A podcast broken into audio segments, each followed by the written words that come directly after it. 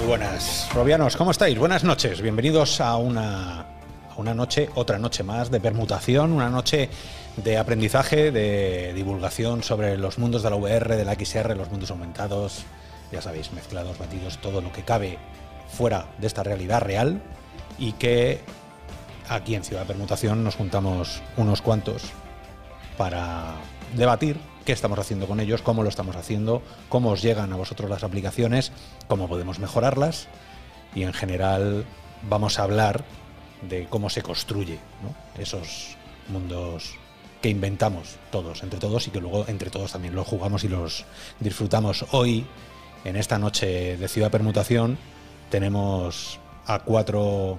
Bueno, estamos... Yo creo que uno de los más importantes eh, conocedores de cómo se está gesticulando con nuestras manos, ese interface eh, que tenemos entre, entre nosotros, que bueno, no sé si, si se llega a ver las manos, cómo las utilizamos en realidad virtual. Esto es una chapuza como un piano, lo que estoy haciendo yo ahora. Por eso traemos a Luca Mefisto, que está aquí abajo, justo, no sé si se ven con, con los deditos. Está ahí abajo para, para contarnos. Buenas noches, Luca. ¿Cómo estás? Hola, buenas. Muy con, con ganas, con ganas de hablar un poco de esto. De entrar en materia. Era el primer programa que teníamos planteado para Ciudad de Preguntación, solo que como aquello saltó por los Sí, aires, sí. sí, al final no pudimos hacerlo, pero te lo teníamos reservado y cumplimos nuestra palabra y te Ya. traemos aquí para acá, para que lo cuentes. Eh, también está Rocío, Rocío Tomé. ¿Qué tal? Hola. Buenas noches. Que vienes, eres la mujer podcast, ¿no? O sea, te hemos arrancado de un podcast, te pasas por este en directo y no sé si esta noche sigues o, o No, ya este es el último. Pero es que más bien soy la mujer que no se sabe organizar, ¿no? Y cuando me he enterado que eran los dos hoy, menos mal que no eran de la misma hora. Entonces, Bien. qué horror. Bien, no, no, hay parte, parte de culpa, ¿verdad? Que la tenemos, la tenemos nosotros, además, que, que es un sin Dios. O sea, el, el día a día, y más, y más, claro, programar un, programar un directo con profesionales como vosotros, pues tiene, tiene eso aquello. Eh, Miguel, buenas noches, ¿cómo estás también? Buenas noches. Pues aquí estamos, con ganas de, de hablar un poco de, del hard tracking. Sí. El hand tracking, que queramos o no, eh, está ya tan presente en todas las aplicaciones que aquella que no la tiene nos resulta extraño, ¿no? O sea, y- no voy a empezar con la, con la pregunta porque me vais a- estamos, estamos todos de acuerdo, pero vamos, si ahora mismo os digo que he hecho una aplicación y que necesita un mando, vosotros me mandáis al carajo directamente, ¿no? Bueno, De- depende. no, no. Bueno, No, no. eh, podéis, podéis mandarnos al carajo. O sea, yo creo que lo normal ahora mismo es eh, Jorge, o Jorge le vamos a tener toda la noche, una, una noche más con nosotros aquí al pie del cañón. Eh, pon nuestras manos, pon mis manos. ¿Se ven mis manos ahí? Bien. Bien, pues las manos, las manos son muy importantes en, en- en la realidad virtual porque crean empatía. Lo hemos dicho siempre, las manos son necesarias para generar presencia. Porque cualquier mínimo objeto que vayas a coger y responda, ya rompe esa, esa distancia natural entre tecnología y, y- y ser humano, ¿no? que hablábamos el otro día de filosofía. Bueno, pues esto, estas manos ayudan a romper y a, acercarnos más a esa presencia. ¿Cómo utilicemos las manos? Eso ya es otra historia. La capacidad que tengamos como desarrolladores y como directamente la, intención que tengamos de, de usar nuestras manos van a generar más o menos empatía, van a generar más o menos eh, realismo, van a cubrir esas mini satisfacciones que yo cuando quiero coger un objeto lo puedo coger, crean en mí, con lo cual, bueno, pues me, van afianzando en ese mundo que, que vosotros los diseñadores habéis creado. Cuando eso no ocurre, empiezan las pequeñas microfrustraciones, ¿no? Cosas que, que de repente ocurren, que te empiezan a volver un poco loco y que acabas diciendo o intentando hacer cosas imposibles, que casi que es peor. Entonces yo en este punto sí que me gustaría daros paso. mm, a ver, eh, para organizar la noche de alguna manera. Mm, podemos empezar explicando a la gente y a todos aquellos que vayan pasando durante esta semana y durante estos meses, porque este documento se queda para siempre, em, qué son nuestras manos, y esto no es pregunta filosófica, ¿eh? qué son nuestras manos, cómo, cómo están formadas nuestras manos, cómo las entiende el sistema, qué herramientas nos va a permitir jugar con ellas y luego ya vemos hasta dónde hemos llegado. ¿Os parece que ese sea un poco el viaje de esta noche? De, de menos a más. sentido. Bien, eh, pues hay una... Aunque, bueno, esto claro, ahora de repente alguien cae en el podcast, ve esto y se, y- y se pira en menos de... O sea, es... ¿Qué veis aquí? ¿Qué, qué- qué reconocéis aquí como desarrolladores? Rocío, y tú eres, tú eres Pero, la ah, bióloga, la, la, eres la de ciencias de las naturales. A ver, bueno, a ver, era tec- cuando eres técnico de autopsia muchas manos no abres, ¿vale? Pero esos son, son los huesos, vaya, o sea, los distintos... Puntito Sí. a donde mirar con la cámara para traquear. Ya, eso, eso, mira, eso es, eso es a lo que iba. Más, más allá que huesos, que está bien, eh, Rocío, has dado, son huesos, pero eh, yendo más allá, entre hueso y hueso ocurre algo, ¿no? Porque si no, si tuviésemos solo huesos, serían, serían palos, ¿no? No, te- no- no podríamos flexionar los dedos ni podríamos eh, interaccionar con nada, ¿no? Para que eso pueda ocurrir, para que nuestras manos, eso es, tenemos los joints, ¿no? Tenemos eh, todas esas articulaciones que vemos que son las que nos permiten gesticular con la libertad con la que lo hacemos, que no sé si es la que por evolución nos ha llegado o por la que... Si hemos llegado ahí porque lo tenemos, esto sí que es pregunta filosófica. ¿Movemos las manos por las articulaciones que tenemos o las articulaciones que tenemos es porque movemos las manos así? Bueno, eso vendría un día a Nico y nos reventaría la cabeza con sus preguntas. Pero es verdad que tenemos articulaciones. Entonces yo...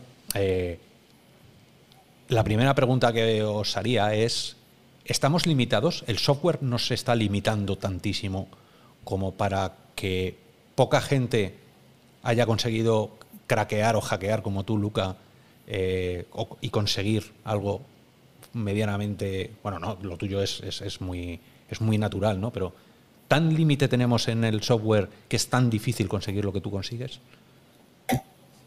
Sí, yo, bueno, yo lo primero que a decir es que yo no he hecho magia de ningún tipo. Lo mío, como todo lo que funciona o no funciona en VR y en AR, me es mentiras, ¿sabes? Smoke and mirrors y tal. Y es al final más hacerle al usuario creer que algo está funcionando a que realmente algo está funcionando. Es un poco más anticiparse a, a lo que un usuario a lo que un usuario va a querer que realmente cumplir sus cualquier deseo posible. Ahora mismo el hardware tiene, o sea, hablabas antes un poco de que pues ya ha llegado, todas las aplicaciones debe- deberían tener hand tracking, etcétera, pero pues como todo en VR y hand tracking en concreto, tiene una serie de trade-offs de la leche. O sea, es no vale para todo en absoluto, para algunas cosas es un clarísimo ganador, pero para otras cosas no hay de momento. O sea, más adelante quizá sí será mejor, con temas de guantes también, se pueden suplir unas cuantas problemas de diseño que hay, pero ahora mismo la tecnología pues sigue como todo en VR, sigue siendo más una lista de pros y cons enormes y a la hora de hacer algo para un usuario es evaluarla y hacer implementaciones, pues cuando no puedes resolver un problema enorme, pues bueno, pues una mentirijilla que les colará el 99% de las veces en la cabeza al usuario y se creerá que es la hostia, claro, pero es, es, es todo, es toda una mentira, como la VR. Em, en buen sentido. Todos, todos los que estamos aquí hemos intentado programar alguna vez, o programamos, y hemos intentado utilizar las manos. Eh, Rocío, tú te has visto en la tesitura de empezar de cero un proyecto o de decir, venga, voy a utilizar las manos y, y encontrarte con eso que estábamos hablando, esa, esa dificultad que te presenta el interface ya de primeras. Eh, como desarrolladora me preguntas. Vale, eh, a mí la verdad es que el tema de hand tracking me, me fascina. O sea, lo que pasa es que siempre el- me pareció muy complicado. Yo de hecho empecé hace, cuando empecé a desarrollar y tal, una de las primeras cosas que, que usé fue el Inmotion, que vendían antaño con las DK2 y tal, y intenté hacer algo que tuviera pues este tipo de interacción, ¿no? Pero sí es verdad que en esa época era, era una patata, o sea, quiero decir, fallaba eso un montón. De hecho, es que nada más que quitabas la mano exactamente de donde tenías colocado el sensor, eh, ya perdía totalmente todos los dedos, algunos tipos de rotaciones directamente se las inventaba, ¿no? Y ya ni hablar el tema de software, ¿no? Entonces desistí. Y no ha sido hasta hace poco con las Oculus Quest cuando me la compré que volví a interesarme un poco por el tema. Pero todo el acercamiento que he tenido siempre siguiendo el trabajo de Luca, porque, bueno, y de otros desarrolladores que también están muy metidos con el tema de hand tracking, pero no me he atrevido yo a, hacerlo personalmente. Es más fascinación ajena. Ya. Es, hombre, hay un. Todo el mundo que empieza en un proyecto echa manos de, en primer lugar, el SDK, las herramientas que te da la propia, el propio interface. En este caso, unas gafas. Oculus o HTC son los que te permiten, de primera, sin saber demasiado, utilizar las herramientas. Y aquí es, aquí es el, quizá la primera, la primera gran pregunta de la noche. ¿Cómo puede ser que tanto Oculus o, Vive o HTC em, no hayan solucionado ya el tema de las manos de una manera natural y haya que estar buscando la vida o haya que esperar a que alguien como Luca saque un proyecto de código abierto? ¿Es una por, por dejadez, por falta de iniciativa, eh, una mezcla de falta de conocimiento? No sé, ¿cómo, cómo lo veríais? No, no, me quiero meter en un lío hablando de esto, Miguel. Vamos, a hablar en clave, vamos a hablar en clave. a ver, eh, yo, yo sobre todo, eh, eh, programada para traquear manos, en general cualquier cosa, he trabajado con, OpenCV. Así que he trabajado lo más hardcore posible. y aún así es muy complejo. Y hay mucho, te vas por GitHub y hay muchísimos repositorios en el que hay para ayudarte para traquear las manos. Y aún así no hay nada, no hay nada muy fino. Luego tienes la latencia y todo. A nivel de hardware no sobra, son dos cámaras y un pequeño procesador a día de hoy. Pero y eso es que no lo pone nada fácil. Y mira que podría simplificarlo lo más grande, porque el hardware que tienen eh, está bien cerrado. Saben perfectamente las cámaras que tienen y saben la distancia y lo tienen todo súper cerrado. Ya, hay. A ver, mm, también para, que la gente sepa, Robianos, eh, no es tanto el uso de tus manos como la forma en la que tus manos interaccionan con lo que les rodea, creo yo. Y aquí eh, podemos discutir, ¿no? O sea, no es, no es tanto que yo haga la mano y que traquee el sistema, sino que yo cuando coja un objeto, y por ejemplo voy a coger eh, la caja, esta Leap Motion que hablabas antes, eh, Rocío. Este Leap Motion, cuando yo cojo la caja, el, el, ser humano espera una reacción natural. Y la reacción natural es un, una resistencia física que es imposible de transmitir en la realidad virtual de momento, y hablaremos, de Miguel, de por dónde van los tiros, para intentar reproducir fuerzas eh, contrarias, ¿no? o por lo menos una resistencia real. Pero claro, si yo cojo una caja y la cojo de una manera determinada, espero que mis manos mimeticen de alguna manera lo que ocurre en el mundo real. Y cuando en la realidad virtual en muchísimas aplicaciones vemos que coges algo y ocurre esto, que la mano ni siquiera se acerca al objeto, el objeto está flotando por ahí, o el objeto está aquí metido y esto es coger, o de repente eh, ocurre algo así, ¿no? Estas cosas, eh, bueno, quedan como un juego al principio, pero a estas alturas de la realidad virtual, yo cojo una, una aplicación, hago esto y digo, bien, pero, pero claro, eso es saber dónde implementa el traquear las manos o no. Porque, es, a ver, si pones las manos para mover un menú de YouTube, va bien. Ahora, si pones las manos para coger el hacha de Walking Dead, mm, claro, si yo. Es que hay que saber dónde implementarlo. Es que es el. Pero no solo dónde, ¿no? Quiero decir que, que, ese mango que tú coges, eso, lo que, la caja que tú coges, tiene que, tiene que estar esperando o tiene que haber una relación de causa-efecto entre el objeto y la mano. Y ahí es donde yo os, pregunto cómo va esa, esa investigación que estáis haciendo, Luca. ¿Cómo, cómo has llegado a, poder coger? Porque pues eh, si, no sé si tú tienes un vídeo de lo, de lo tuyo, a lo mejor es un poco pronto para ponerlo. O... Luego enseño algo si queréis, eh, pero sí, o sea, es un tema. O sea, para, para entendernos de esto, con la foto que enseñabas antes de los huesos, eh, una cosa que yo veo es que el pulgar es muy largo comparado con el resto de dedos. O sea, es más corto, pero es más largo. Y eso le permite a los humanos agarrar de una manera súper compleja mogollón de objetos, ¿vale?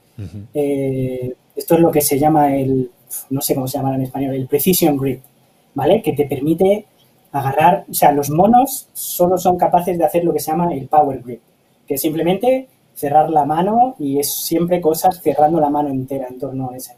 Un ser humano es capaz de coger cualquier cosa con una finura, rotarlo, pasárselo por los dedos, etcétera. Esto no lo puede hacer ningún mono, solo se puede hacer desde el Homo habilis o así, solo en nuestra rama. Entonces, eso a la hora de implementar cómo agarras un objeto es una locura, una cosa muy, muy complicada. Ahora mismo hay gente haciendo unos buenos esfuerzos. Está la aplicación de Hand Physics, Physics Hands Lab, Hand Physics Lab, Physics Hand Lab. Sí. SideQuest es gratuita eh, si puedes buscarlo ahí, ponerlo. Es muy buena. Eh, te lo puedes instalar por SideQuest. Todavía no lo ha actualizado el hombre. Eh, lo hace un chico suizo o sueco, una de esas dos. Y esa creo que va a ser, una vez que actualice la nueva versión, va a ser la primera persona, creo que va a conseguir hacer algo abierto al público, evidentemente. Yo que sé si otra persona en una empresa privada lo ha logrado. Que vaya a conseguir implementar eso más o menos sin trampa. O sea, sin forzar en el objeto la postura que se espera con la que vayas a agarrarlo. Mm. Esa es una, él ha usado una aproximación puramente dinámica y es, vamos, es un trabajo, el hombre lleva trabajando full time en esto año y pico. Mi aproximación, por otro lado, es mucho más naif, es coger un objeto y hacer uso del hand tracking para esperar cuáles son las maneras en las que se va a agarrar eso. Eh, coger la tabla que existe de posibles modos de agarre, que esa la enseño ahora después también. Ahí por ahí, ¿cómo se llama? lo tengo aquí, creo. Eh, la taxonomía de los agarres humanos, que es una tabla espectacular que dice todas las maneras posibles que tenemos los humanos de agarrar distintos objetos y irse objeto por objeto diciendo cuál de esas taxonomías es capaz de soportar este objeto. Es un trabajo de chinos pero hasta mi herramienta o herramientas parecidas a la mía era un trabajo que requería el trabajo tiempo completo de un animador, objeto por objeto, pasándose dos horas con cada objeto. Ahora, gracias a tecnología hand tracking, te haces un objeto en un minuto y medio. Entonces, yo no he intentado solucionarlo por la vía ultra inteligente, como ha hecho el chaval este suizo. Yo he tirado más por la vía de los workflows que existen hoy en día para agarrar objetos que llevan existiendo desde que hay mandos y controles, cómo podemos reducir eso por 20 y que cualquier persona pueda hacerlo en su casa. No es un agarre más complicado, es simplemente lo que hay ahora, gracias al hand tracking, acelerarlo al máximo. Y es que es eso, es que es, un, es un problemón. O sea, hacerlo dinámico es un problemón enorme. Claro, porque, por ejemplo, en, en Alix, que seguramente lo hemos jugado la mayoría, em, existe esa, esa pose imán que ya está previamente eh, programada, en el cual tú acercas la mano a una pistola y de repente no, no hay un gesto intermedio. la, aplicación, bueno, hay una pose que ya está programada, en el cual si tú te acercas como un imán directamente, y creo que tengo, mira, voy a coger una cosa. Claro, pero por, mucho que tú pulas, si no fuerzas a coger de una manera, va, siempre va a haber más problemas en los juegos. Eso, eso pienso yo, sí. Tenemos cacharritos donde tú vas a coger la mano y la mano en el juego, tú esto lo puedes hacer, pero hay una programación interna que dice que si te acercas, ya está aquí. ¿no? No, no existe la aproximación que... Eso Y eso, bueno, pero, dime, dime. Que eso, eso no es, como decía Miguel también, eso no es del todo malo. O sea, como ya sabemos en casi todo en VR, nosotros podemos forzar un poco al usuario y que se lo trague un poco. ¿Sabes? Podemos forzar su mano, podemos, igual que existen estos sistemas que pues tú caminas a un paso tuyo es un metro y te mueven 80 centímetros o metro 20 y tu cerebro no se da cuenta, si tú vas a agarrar una pistola y en realidad estás haciendo un agarre torpe y lo vas a agarrar así y el sistema te corrige y te pone una pose así, eso le entra bastante bien al cerebro. Le entra mejor, creo yo, que como decía Miguel, que vayas a agarrar y de repente tengas una pose súper dinámica y la mayoría de las veces que intentas, pues empiezan a chocar los dedos, no se mete el dedo por dentro del agujerillo del gatillo, etcétera, y es un Cristo. Y además está reduciendo consumo. Y más ahora que con cohetes están siempre diciendo hay que optimizar, hay que optimizar. Si, si tú quieres coger el, por todas las partes posibles, eso es un consumo impresionante. Mejor aproximar, aproximar un poco. Y mucho más, mucho menos frustrante para el fin usuario, Porque si alguien quiere ir a romper y es que no, yo es que quería coger esto así mm. específicamente, pues es a lo mejor se enfada. Pero en realidad el 90% de las personas es como, no, yo es que quería coger esto así y lo he cogido así porque tenía los dedos mal puestos. Entonces tienes a más gente frustrada por no corregirles tú porque el hand tracking no es lo suficientemente bueno, sabes que, que si no se lo corriges. O sea, se frustra más gente todavía. Se entiende, ¿no?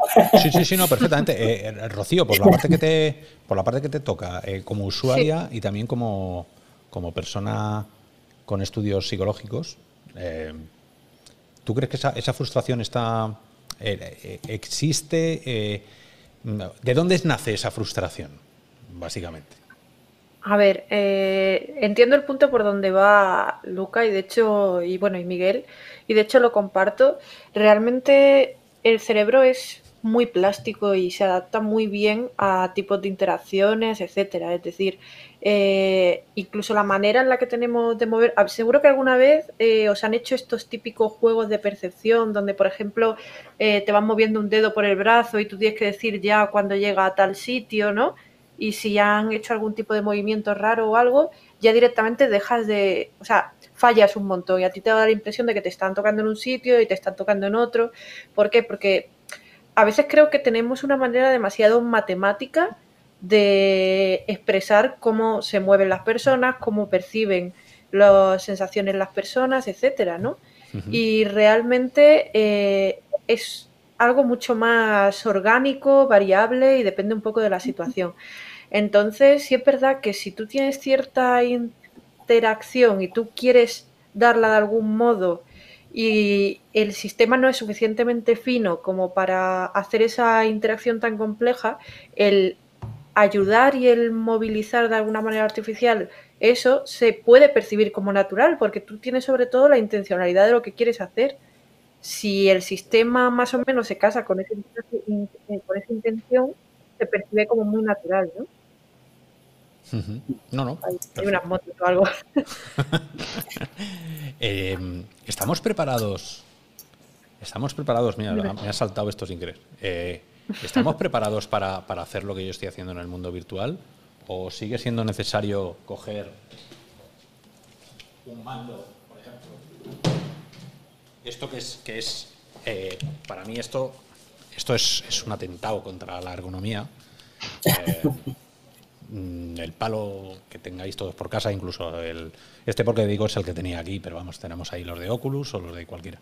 Em, ¿Estamos preparados para sustituir el mando por nuestras manos? ¿O es la siguiente revolución que tiene que ocurrir en la VR que todavía no se ha dado? Yo ahí ya no, no estoy tan segura, no ah. sé si quieren contestar los compañeros mejor. A mí da igual. A ver, es que depende de cómo queramos traquear. Ah, sí, sí, empieza tú. Venga, Miguel. yo creo que Vamos a ver, es que todo depende de cómo queramos. Cómo queremos traquear las manos. Lo queremos hacer con cámara, lo queremos hacer con sensores en los mandos. Queremos recibir una respuesta áptica al, al tracking es que depende de muchas cosas. Es lo que yo te dije al principio, que eh, traquear las manos está muy bien para determinados menús, para moverte en vídeo, e interface, pero luego en determinados juegos casi que prefiero tener unos mandos que mm, tengan determinado tracking y además me den una respuesta áptica, vibren o me den determinados movimientos para yo eh, mejorar esa inmersión. A eso, a eso, a eso iba. No sé si tú querías decir algo, Lucas. Yo bueno, perdona, perdón, No, no, yo siempre iba, simplemente iba a decir en plan entre que, por ejemplo, que es mejor tocar una pantalla táctil o mover un ratón. Es que realmente los dos te llevan a, al mismo tipo de interacción, que sería en una coordenada 2D de una pantalla y tal, pero usar una cosa o la otra te permite una serie de movimientos y es mucho más útil en una serie de de interacciones que la otra, ¿no? Entonces yo veo el hand tracking y los mandos un poco en la misma línea. Incluso si podemos llegar a que con las manos ya todo se nota suficientemente orgánico, etcétera, eh, a veces un, un mando es suficiente. Entonces a veces la palabra es suficiente eh, te está ahorrando tener que, o sea, procesamiento por otros lados, etcétera, y puede incluso dar una serie de interacciones mucho más finas que con unas manos simplemente, ¿no? Cuando haya otras que se notan mucho más orgánicas, igual que eh, tocar en una pantalla de móvil. En las interacciones, los menús, la manera de diseñar todo es diferente. No se puede traducir exactamente cómo se maneja un ratón a cómo se maneja una pantalla, igual que no puede eh, traducir directamente un mando a un hand Luca. Sí, no, yo opino igual. O sea, va a correr en paralelo durante muchos años, creo. O sea, no ya el tema de haptic, etcétera, para muchos juegos o juegos y experiencias donde están manos flotantes todavía, pero juegos en los que llevas algo en la mano, la tontería del mando ayuda mucho a la creencia. La sensación de que estás agarrando algo físico que tiene un peso añade mucha inmersión que con las manos sueltas no podemos hacer. Una aplicación que esté bien hecha para mano tiene que estar hecha muy, muy, muy bien diseñada en torno a los problemas que tiene una mano, que ahora mismo es mucho más complicado que hacer un juego para control. O sea, es más complicado ahora con la tecnología de hoy en día hacer algo que funciona bien con, mando, con manos que uno con mandos. Entonces yo creo que hasta que no tengamos unos guantes un sistema de la hostia que, permita eso, simular el peso, añadir las hápticas, etcétera, van a ir de la mano los dos sistemas bastante, bastantes años, Sí, pero em, aún teniendo guantes, seguimos teniendo, por ejemplo, el problema en, las armas, seguimos necesitando el gatillo de los mandos. y luego, para, para movernos, seguimos necesitando los joysticks. Porque ¿cómo haces tú para moverte? ¿qué, te pones? ¿Hacer movimientos eh, es que es más extraño, lo tenemos ya más interiorizado, el mover un joystick y avanzar que el hacer cualquier gesto para que nos movamos. O sea que esto, tú por lo que te veo, Miguel, estarías dispuesto por un, un háptico híbrido. yo tiro más por un index mejorado. con un index. Eh, Jorge, yo no sé si... Un knuckle. ¿Te suena los pero mejorado. No sé, a lo mejor hay gente que no... Es que nosotros tenemos por aquí todo tirado.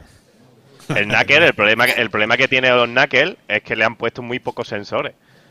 Pero mejorando los sensores y mejorando algo más la ergonomía, eh, sería una pasada. Claro, porque tú, bueno, este es que se ha salido, se ha salido la gomita, pero en teoría la idea es que tú puedas soltar el mando, que puedas gesticular con tus manos y que puedas hacer luego el gesto de agarrar. También el problema está en que siempre vas a agarrar el pepino, ¿sabes? la cosa esta. ¿Sabes? No hay otro tipo de, interacción posible más allá que, esto. Y eso por eso te preguntaba, a mí particularmente me, gusta mucho la parte psicológica del engaño y de, cómo la asumimos como cuando estamos dentro de la, de la VR, ¿no? Eh, tú cuando juegas al B-Saber con, con esos mandos, ¿tú de verdad estás notando el mando? Porque yo estoy notando la espada en la mano. No, me, refería a cuando levante, en ese híbrido que estamos hablando, cuando ah. sueltes la mano, cuando tengas eh, los dedos, todas las franjes, todo eh, abierto, los joints, eh, y, puedas interactuar con algo. Si yo cojo, en este caso, la caja virtualmente. Sí, sí. Bueno, la caja se puede asemejar más a, lo que es el, mando en sí. Pero si yo cojo una bola, cojo un vaso. O apoyas una superficie. Por ejemplo, apóyate, en la, apóyate en la superficie, ¿no? Al final es ruido, ¿no? Todo lo que, todo lo que tenemos, cuando, cuando el interface no es idéntico al interface que intenta simular, todo es ruido, lo que hay en medio, ¿no? Y, la parte, por eso te preguntaba, eh, Rocío, ¿cuánto de ruido somos capaces de, asumir? ¿Cuánto de ruido somos capaces de darnos, de, que nos saque de la aplicación, ¿no? Mm. A ver, eh, no solamente es ruido ya de por sí que fisiológicamente puede haber, la llama ruido, mm, en plan fallo, eh, distancia entre la realidad, lo que tú estás sintiendo sensorialmente y lo que estás viendo virtualmente. Ya no es solo esa diferencia, sino que además esa diferencia se aprende y se modula de alguna manera. Es decir, que realmente si tú usas mucho tiempo cierto tipo de interacción, etcétera, eh, tu cuerpo y tu sistema sensorial, por decirlo así, se acostumbra a ese tipo de, de estímulos, ¿no? Si os dais cuenta, por ejemplo, cuando manejas un ratón o algo, eh, tú ya tienes una serie de movimientos normalizados y puedes incluso cometer esos errores de pensar que lo estabas moviendo y querer moverlo fuera de la pantalla, ¿no? O sea, ese tipo de cosas suceden porque eh, empiezas a hacer un paralelismo entre lo que percibes, lo que sientes y tal, y eso se va modificando con el tiempo, ¿no? ¿Qué quiere decir esto? Que realmente no me atrevería a decir que hay un punto donde yo digo, aquí no, aquí ya se siente súper raro, sino que va a depender mucho de la persona y va a depender también de cómo engañes a esos, a todos esos sentidos, ¿no? Y hay técnicas y maneras también de engañar el sistema sensorial, ¿no? El tema de vibración, por, por ejemplo, se lleva usando mogollón de tiempo en todo lo que tiene que ver con incluso mandos tradicionales, ¿no? Y en realidad eso hace que tengas una respuesta sensorial, hasta qué punto a lo mejor simplemente con un knuckles, que cuando se llama así knuckles, ¿no? Bueno, cuando eh, estás contra una, digamos, contra una superficie, simplemente tengas una pequeña vibración que es la que te indica que estás dándote eh, contra esa superficie. Es decir, al final hay truquitos, hay maneras y el cuerpo se va adaptando como para que percibas eh, sensorialmente en las manos lo mismo que estás percibiendo dentro del entorno virtual, ¿no? Eso, lo, que quiero resumir es, es un sistema plástico, es un sistema del que se aprende y es un sistema que va, eh, digamos, calculando esas diferencias entre realidad y virtual y las va intentando hacer más pequeñas para, para predecir cómo se va a comportar el medio si digo demasiados vocablos o algo, paradme, porque a veces se me va un poco con las palabras y tal, y no, sé si se está entendiendo. Por, aquí, por la parte que nos toca aquí, eh, Guay. Eh, la, cosa, la cosa va, no te preocupes. También te digo que después de un programa de tres horas sobre filosofía anterior, yo creo que cualquier cosa que digamos aquí, no me dice Jorge, dice sí, sí, sí. o sea que esto es.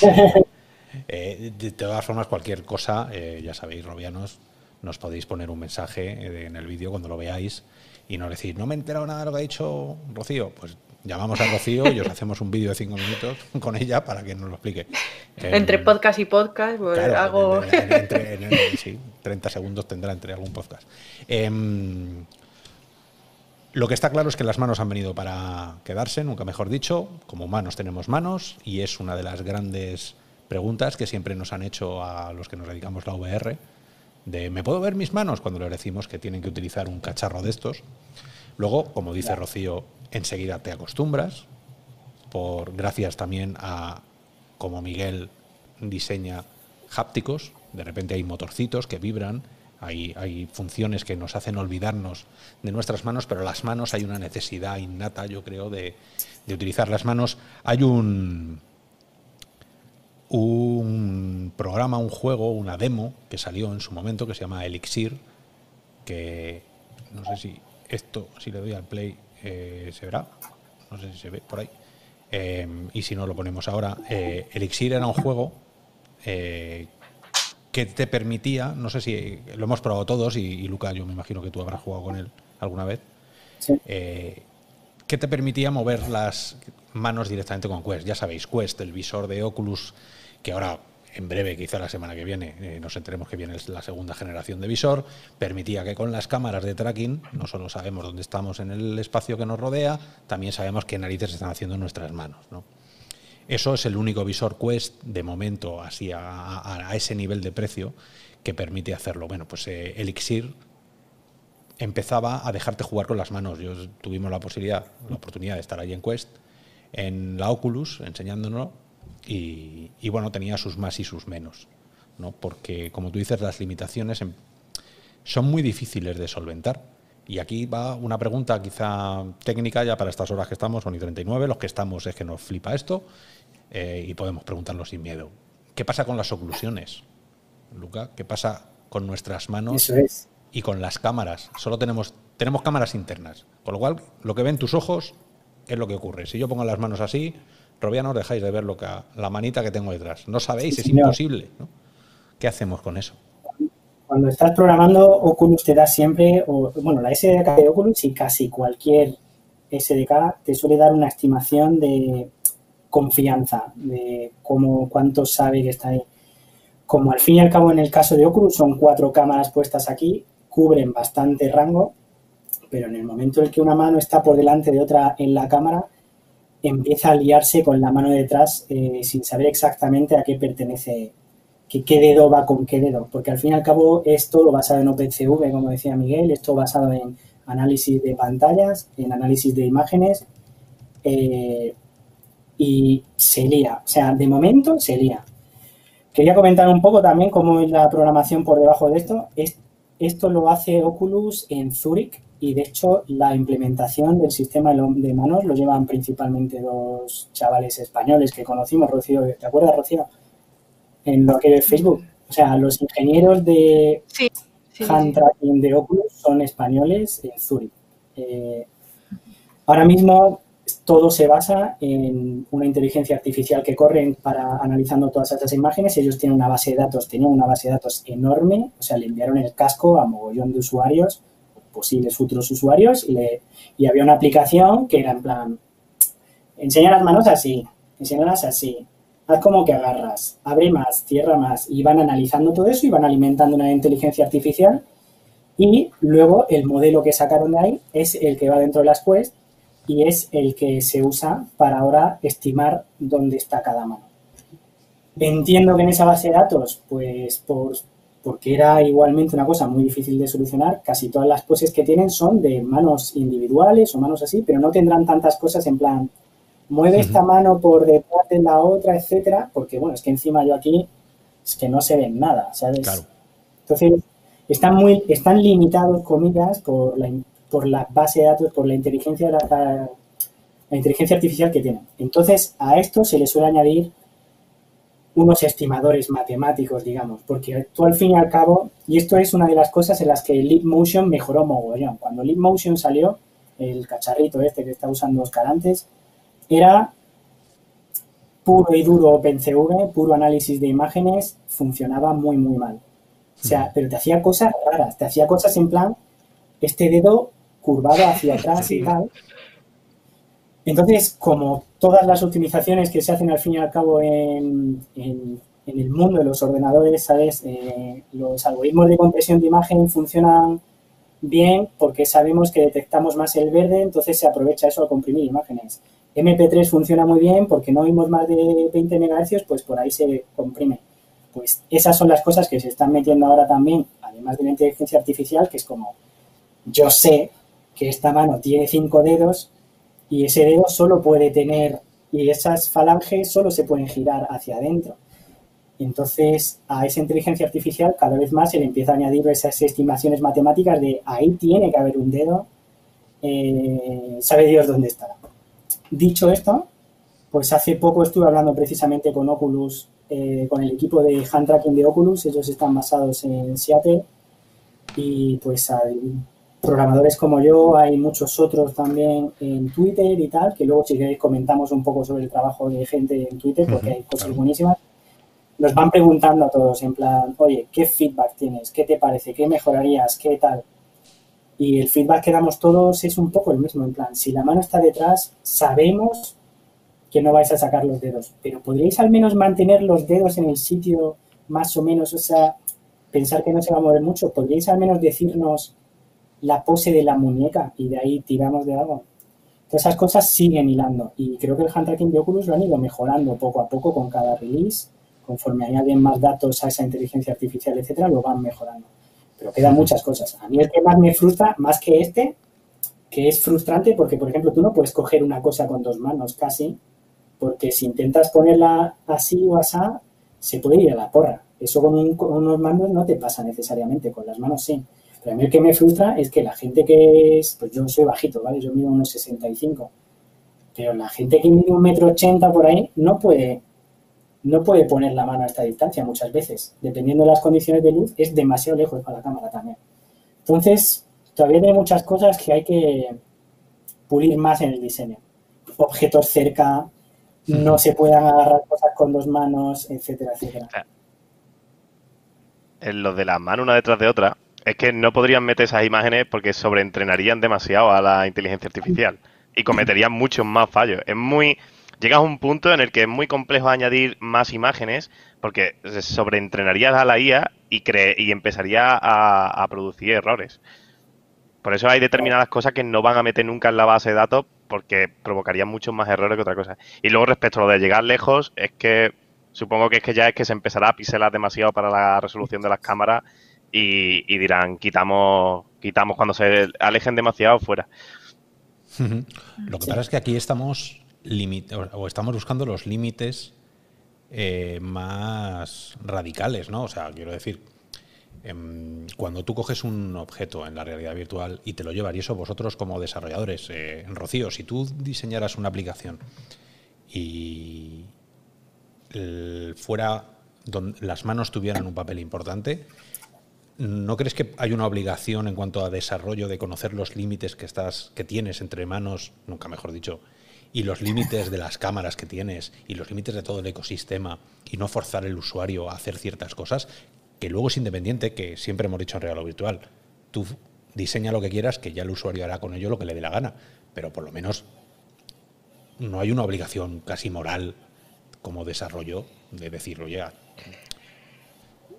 Sí, pero ¿cómo limitas un hand tracking, no? O sea, es decir, que ¿cómo haces que la persona no pueda alejar las cosas? Por ejemplo, yo una de las cosas que más frustrante me resulta a la hora de interaccionar con hand tracking y tal es cuando dejo de mirarme las manos. O sea, eso me, frustra un montón. El estar cogiendo un objeto o algo con, el Physics Lab, por ejemplo, que, comentó antes Luca, y mover la cabeza para allá y cuando vuelvo la mano ya no está o vuelve a aparecer en el momento en el que la vuelvo a ver y tal. Eh, las limitaciones técnicas ahora mismo yo creo que son demasiadas como para como para mm, limitarlas ya artificialmente a posteriori en tu interacción, porque es que falla, falla por todos lados cuando lo que quieres hacer es una interacción compleja eh, con el medio, ¿no?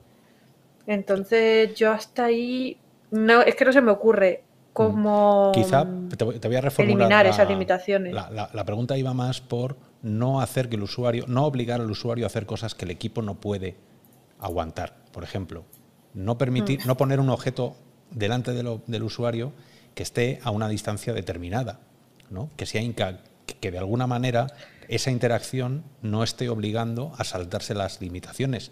Si, hay un, si sabemos que coger una espada de una manera determinada es muy complicado, te puedes trabajar que el diseño de esa espada no invite a cogerla así. Luego siempre es, todos hacemos el ganso, no con las manos buscando los límites, pero que, el usuario medio diga, no puedo, colocas ahí un pincho o... ¿no? Mm. Que, a lo mejor podemos buscar esa... Yo creo que de hecho la gente que ya está desarrollando con estas cosas y tal intenta sopesarlo. Por ejemplo, en, si te bajas el Physics Labs, la mayoría de los botones son como echar hacia la derecha y hacia la izquierda. ¿sabes? No creo que eso sea arbitrario tiene pinta de que es una interacción mucho más fácil que pulsar un botón, por ejemplo, ese tipo de cosas. Eh, Luca quería decir, córtame, que no pasa nada, cara sigo. Estamos, entre familias, esto es ciudad. no hace falta que pidas el turno, tú córtame. Ahora, que has mencionado lo del Physics Labs y aprovechando que Oscar había mencionado Elixir, que por cierto es gratis en Quest, directamente en la Store, ni SideQuest ni leches, una cosa que hace súper bien son unos botones que tiene a veces que son como unas, unas burbujitas que tienes que pulsar así, ¿sabes? Son como un cuentagotas que tienes que hacer el pinch típico y cerrarlo. Eso me parece, o sea, hay muchas cosas de Elixir que no me gustan, pero esa me encanta. Eso es lo mejor que han hecho. Ese tipo de interacción para pulsar botones con los dedos, que sea a través del pinch, es buenísima a nivel de diseño, buenísima a nivel neurológico eh, funciona mejor que, un botón y funciona en mi mente mejor que hasta algo con un mando incluso pulsar. o sea, eso es uno de los sitios donde han diseñado muy bien. Igual que en el, en el Physics Hand Lab funciona muy bien ese. Pero en concreto el de Elixir me parece chapó. Estaba aquí intentando. Creo que, creo que sé cuál dice, lo de un pinch así, ¿no? Que también era para coger hay cositas que vuelan. hay un mini fuelle que tienes que hacer así. También hay por ahí un, pues eso, como un cuentagotas que tienes que echar un poquito de, mm. un poquito de un liquidito en una sopa o algo así y haces esto. Y si me dejáis hablar un polín del pinch también, ya he entrado a colación. O sea, es que esto es un gesto que para nosotros es la hostia. O sea, por lo visto a nivel, bueno, esto sabrás tú más que yo, Rocío, a nivel neurológico, todas estas cosas, hablaba antes del Precision Grasp este, si puedo compartir de hecho la pantalla un segundo. Hablaba antes del, esto es una esto es una página súper, bueno, un, un molan los papers, así que... Mola, mucho, mucho, momento paper. Eh, este de Grass Taxonomy of Human Grass Types, eh, de febrero de 2016, eh, son unos, unos científicos que se propusieron estudiar todas las maneras en las que el ser humano agarra, comparado con el mono, etcétera. Bueno, comparado con otras especies, aquí están grabadas en plan Power Grabs. Esto es lo que sería capaz de hacer un mono normal y corriente también. Pero luego Precision Grabs son todas las que somos nosotros capaces de hacer, que son mucho más finas. Y aquí es muy, muy importante el pinch. Es súper importante. Por eso lo estamos viendo tanto en VR. Por eso cuando en VR se usa con, para raycasting y tal, de lo cual también deberíamos hablar, se usa el pinch. Todas estas, es, por lo visto, estas solo usan el... Es una cosa muy residual en nuestro cerebro, solo usan el lado izquierdo, supongo, eh, del cerebro. En cambio, esto, cuando hacemos esto, se activa todo. O sea, está todo funcionando. La manera en, la que la mano se toca a sí misma al hacer pins, la manera en la que sientes los dedos y tal, ponen, ponen todo el cerebro a trabajar en eso. Entonces, por eso, botones que son como una burbujita en la que tienes que hacer como este 27 quadpod y aplastarlo y tal, dan, pues, pues yo qué sé, y Rocío tendrá unos, sus términos, yo voy a decir cosquillitas en el cerebro, ¿sabes? Funciona bien, funciona muy, bien. Te doy, te doy permiso para llamarlo así. no sé si tengo por aquí alguno más. No. De hecho, aquí voy a, voy a añadir que cuando hay lesiones cerebrales ¿no? que te afectan a lo que son la, la, parte más de praxias motoras, porque esto al final son praxias motoras, que sería la manera en la que tenemos de, digamos, de manejar los gestos que vamos a hacer y la intencionalidad de los gestos, etcétera, ¿no? Eh, cuando se te dañan las praxias, o sea, tienes un problema de apraxia, que sería eso, que tienes las praxias afectadas, eh, de las primeras cosas que pierdes es ese agarre fino. Es decir, esa persona es capaz, por ejemplo, de coger una pelota o de coger objetos grandes y tal, pero cualquier tipo de objeto parecido a un lápiz o algo ya directamente no, porque es realmente motoramente es un movimiento bastante, bastante complejo. Igual que pasa, por ejemplo, con el habla, la manera en la que tenemos entrenadas las cuerdas vocales para producir qué sonidos o eh, todo el sistema eh, fonológico en general, incluida lengua, etcétera, son movimientos muy complejos. Y todo ese movimiento fino de dedos con además feedback eh, sensorial entre ellos y ese cálculo de cómo tienen los dedos es muy, muy demandante a nivel cognitivo. ¿Os suena que haya, que haya alguna aplicación que simule el problema que estás comentando tú, eh, Rocío.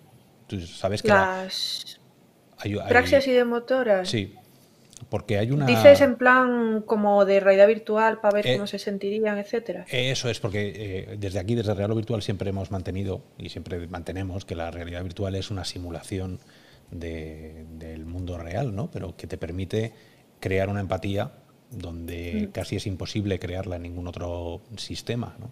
Entonces, eh, eso que estaba, según lo estabas diciendo, me estaba quedando, me estaba imaginando cómo podía ser explicarle a alguien. Eh, eso, igual que, que hay aplicaciones mm. que te dicen, bueno, cómo sería tener Alzheimer, ¿no?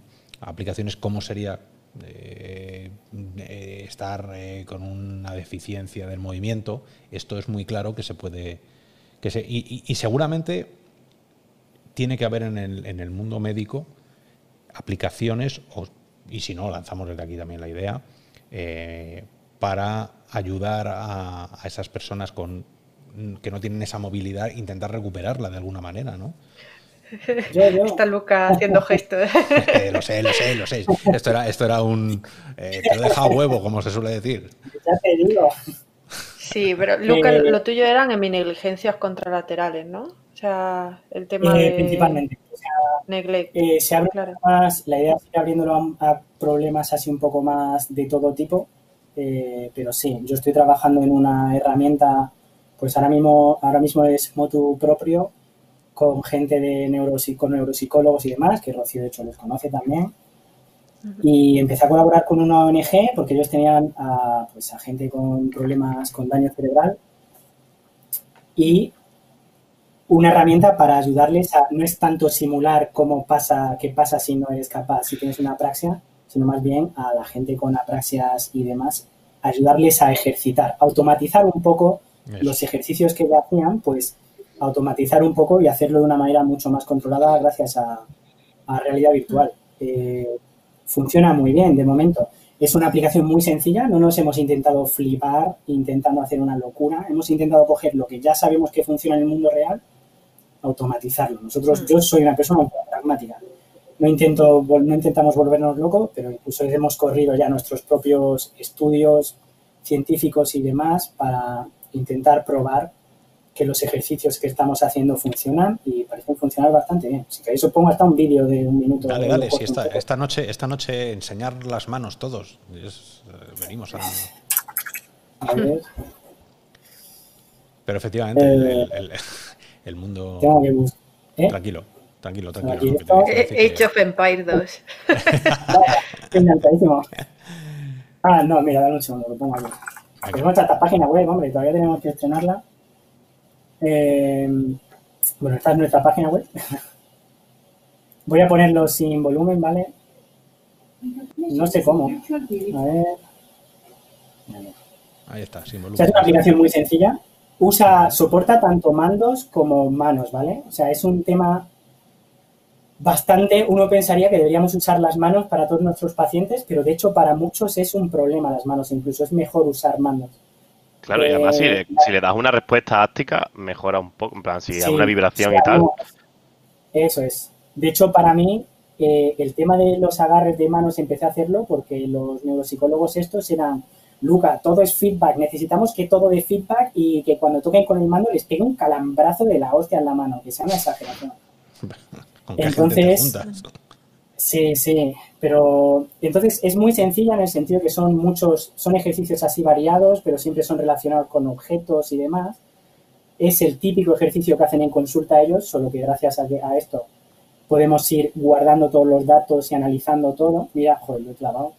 Eh, luego tiene bastantes truquillos que, bueno, gracias a realidad virtual se puede meter, como distractores, ejercitar memoria, van cambiando un poco los ejercicios, pero al fin y al cabo es eso, es entrenar memoria, entrenar atención y entrenar sobre todo el agarre de cosas. Tenemos, por ejemplo, a pacientes que son incapaces de percibir lo que tienen a su izquierda.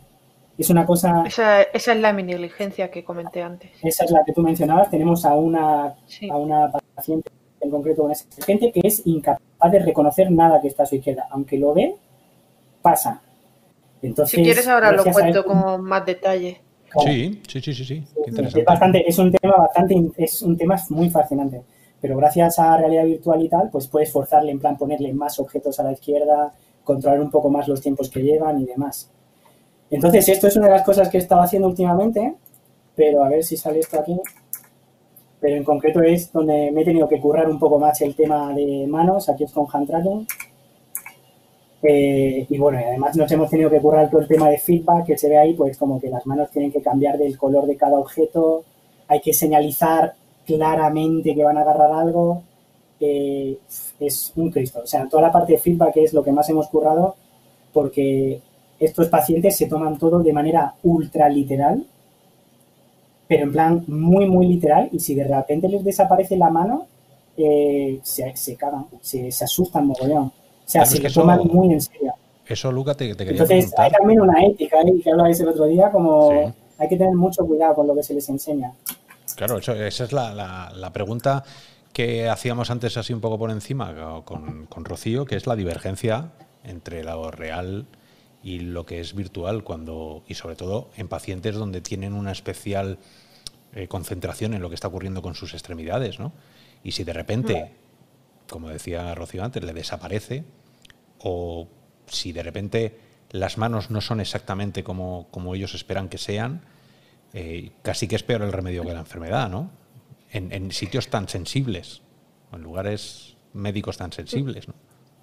También la, población que, trata Luca y la población, a veces tenemos la idea de que los pacientes con daño neurológico son más funcionales de lo que realmente son. Es decir, em, la mayoría de las veces una lesión cerebral te deja secuelas motoras, sensoriales, etcétera, bastante graves. Es decir, dependerá un poco de la gravedad de, de lo que ha sucedido, ¿no? Pero en realidad suele ser bastante limitante.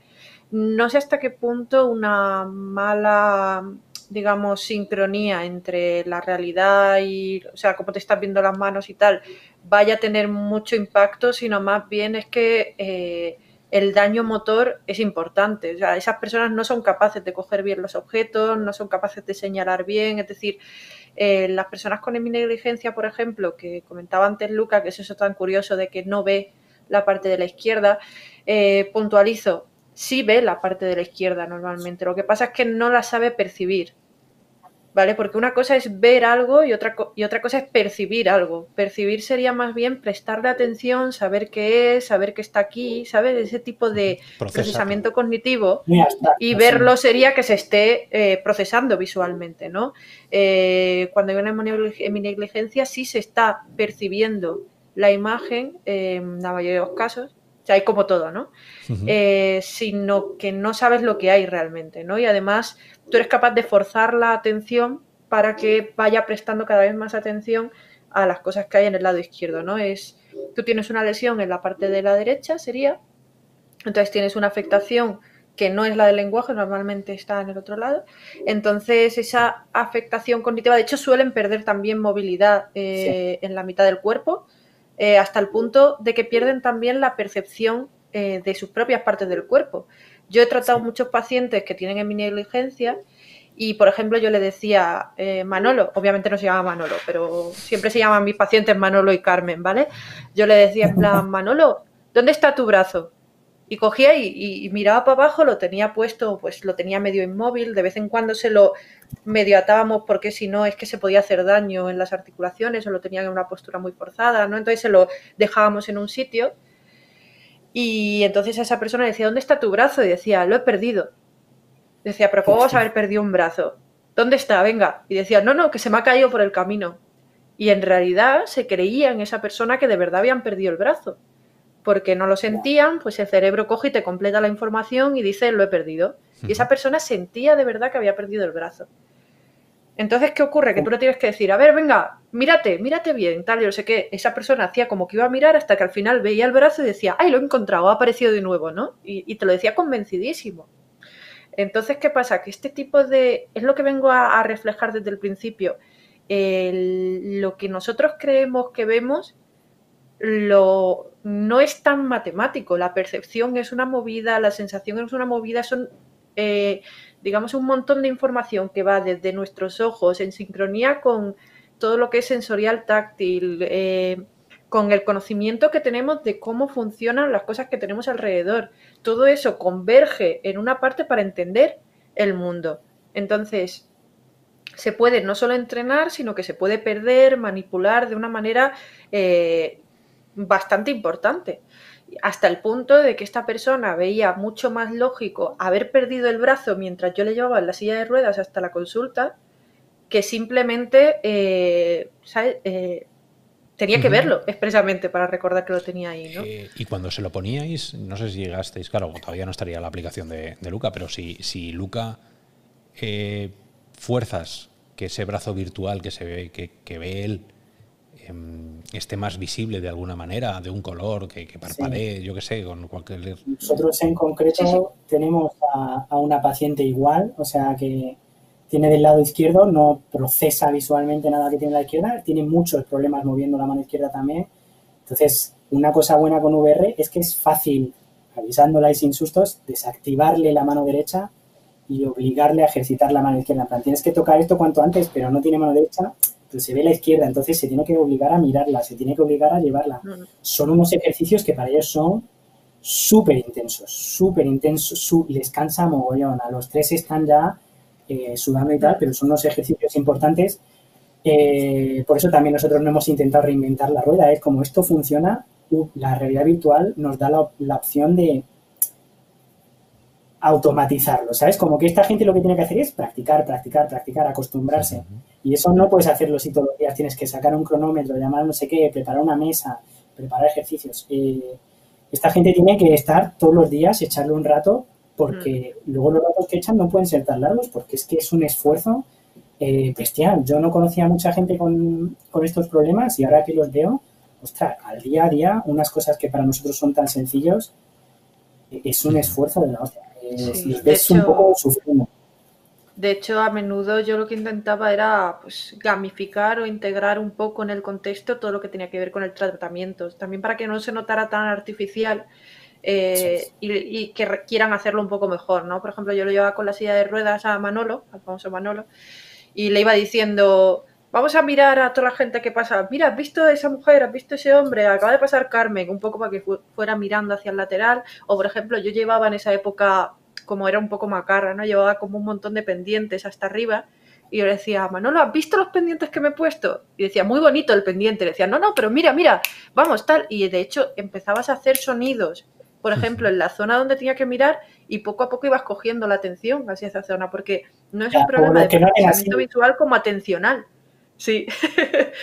y por ejemplo, una de las cosas que se suele usar con este tipo de pacientes es eh, cuando van a comer, se ponen a comer solamente la mitad del plato y se creen que se lo han terminado.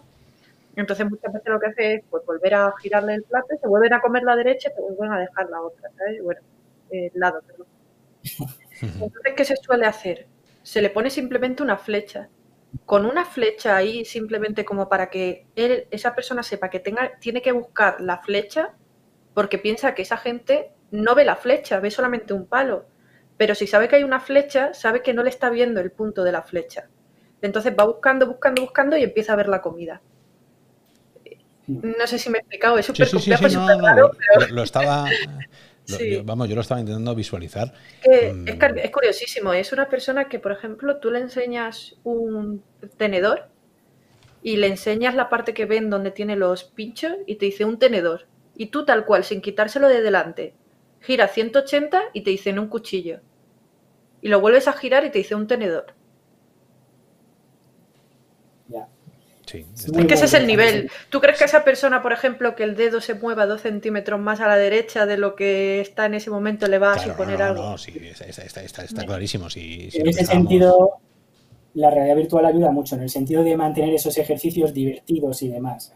O sea, porque pues ahora van a pasar unos juegos, pues ahora son todos frutas o juguetes divertidos lo que hay en la mesa, pues son tal. Tampoco queríamos pasarnos de listos y hacer algo ultra fantástico, porque al fin y al cabo yo trabajo con una ONG y lo que nos interesa no es que sea esto espectacular, nos interesa que esto funcione.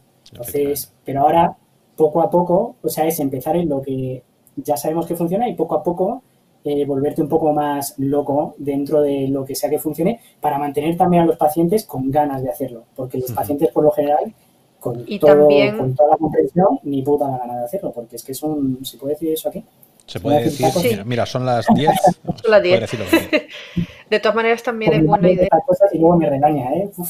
Qué nombre. Lo de que sea natural también sirve para que lo puedan trasladar, lo que se llama validez ecológica, etcétera, que sería poder generalizarlo en un entorno eh, que sale habitual, ¿no? Es decir, esa persona no va a cazar ogros en un sitio virtual, ¿sabes? En su vida diaria, sino que va a coger manzanas. Claro, eso, eso es, hay una parte importante que no hemos hablado todavía, que se llama el embodiment, que es algo que también nos gusta mucho porque es algo que, pocas veces se nos ha dado en el, en, el, en el usuario medio, que es el sentirse otra persona. Y no hay nada mejor que tener unas manos que no son las tuyas para sentirte fuera de tu propio cuerpo.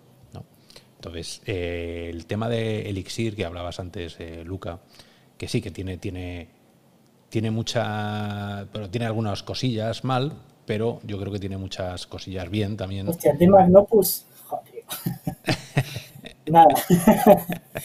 eh, estaba intentando darle al play, no sé dónde está el Ahí está, es que no, lo, no, no lo tenía aquí. Ahí está. Eh, cuando yo, yo recuerdo que la, la, la, primera vez que probé que probé esto allí en San Francisco, mmm, quitando que, le buscáramos, porque claro, allí el tío, el tío nos miró como diciendo, ya vienen los listos de, la, de los que tienen VR a, reventarnos la, aplicación intentando hacer todas las traperadas posibles, ¿no?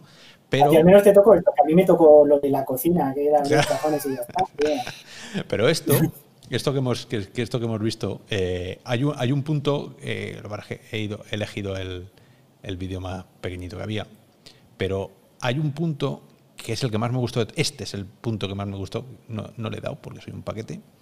Pero hay un punto estupendo donde se ven que tus manos dejan de ser tus manos y se convierten en las manos de un que son tentáculos directamente. No sé si esto tiene, si le hago aquí. Son. Porque todo lo que es fuego, todo lo que es super, super powers, que diría Pedro Mujica si estuviera aquí, todas esas cosas, bueno, molan, ¿no?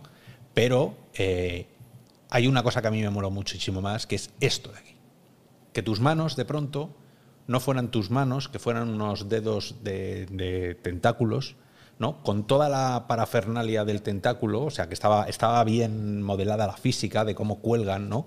Con lo cual tu cerebro, a mí me explotó el cerebro directamente, yo ya creía que era, que era, que era un pulpito, y, te empiezas a hacer el imbécil, o sea, lo, primero que empiezas es, anda, como sabes, empiezas a verlo, empiezas a jugar con ellos, ¿no? Eso es alucinante el lugar diferente al que te llevo o el que me llevó a mí en particular, ¿no? Em, y eso seguramente que tiene una base, tiene una base psicológica también. El, hablando de éticas y hablando de, ¿Creéis que puede haber algo aquí extraño que nos pueda reventar en algún momento la evolución del cerebro? El, si de repente yo juego a ser un pulpo durante, yo qué sé, juego a un juego, imaginaros Alex, yo qué sé, 50 horas de juego en el que tú eres un pulpo con tus manos siendo un pulpo. Eh, a lo mejor te quitan las gafas y llegas al trabajo y vas, ¿sabes? Eres incapaz de, ¿no? ¿Creéis que puede, puede, podemos llegar a esos puntos de absorción o de, aprendizaje mecánico, eh, muscular? No lo sé. A ver, yo no creo. O sea, es un poco como mucho puede pasarte lo de que intenten matar, igual que cuando intentan matar la mosca del, espantar la mosca de la pantalla con el ratón, ¿sabes? Ese tipo de lapsus entre la realidad y lo que no. Pero este fenómeno que estás diciendo viene un poco en la línea de lo que he estado diciendo desde el principio, de que el sistema perceptivo de cómo son nuestras extremidades, como de largas, de cortas, etcétera, eh, es muy plástico, o sea, es adaptable. Tú sigues teniendo una percepción de cuál es la realidad, pero si tú estás dispuesto a dejarte engañar y a, digamos, delegar un tipo de forma o de tamaño, etcétera, tu cuerpo se lo traga rapidísimo, incluso si es ilógico, ¿no? Lo que hablábamos de todo esto, lo que hablabais de suspensión de la realidad, etcétera, todo este tipo de fenómeno, decir, voy a dejarme llevar, ¿no? Eh, eh, otro fenómeno parecido es cuando en el Hand Physics, es que soy muy fan de, ese, de, esa aplicación, ¿vale? Hay un momento también donde te puedes cortar una de las manos y haces como si fuera, eh, en plan, puedes caminar con esa mano y todo, ¿no? Y eso se nota eh, extrañamente natural. Es decir, para ser algo tan, tan artificial como estar una mano moviéndose, le pillas el truco rapidísimo, empiezas a agarrar objetos chiquititos con la mano chiquitita, porque encima te la puedes poner pequeña. Es decir, que son cosas loquísimas. Y tu cuerpo se lo, se lo traga totalmente. Pero en el momento de que te lo quitas, vuelves otra vez a la tuya tranquilamente, porque no es un cambio al final eh, muy grande, sino un engaño temporal de ese sistema senso-motor, ¿no? Hombre, yo creo que si te tiras dos horas con las manos de pulpo, mínimo raro cuando te quites las gafas te tienes que sentir. Porque es con las gafas y cuando llevas dos o tres horas te las quitas y es como, ¿estoy viendo la realidad mm. o estoy viendo algo virtual? Aquí algo falla en la imagen. sí, sí, sí, pero eso es. ¿eh? Es rara esa sensación, o sea, y a mí alguna vez me ha pasado, o sea, nos ha pasado creo a todos, cuando te quitan las gafas y estás como, qué irreal se ve lo real, qué raro, ¿no? O sea, las cosas están más lejos de lo que tienen que estar, más cerca. Si te tira, si te tira varias horas con las manos cambiadas dentro del juego, yo creo que cuando te lo quite, mm, raro te vas a sentir. No, no, yo, os puedo decir que, yo además que es como nos gusta estudiarlo y aparte que a mí se me va la olla con eso mucho y, me gusta saber los límites humanos donde estamos, eh, yo te digo que después de pasar bastantes minutos con los, con los churumbeles estos ahí colgando, eh, hubo un momento de, esa propiocepción de conocimiento de tu propio cuerpo y, que se me fue al carajo directamente. O sea, hubo, hubo, es verdad que dura poco. Claro, luego voy a dar las buenas noches a mi hijo y no aparezco por ahí, hola, soy tu padre.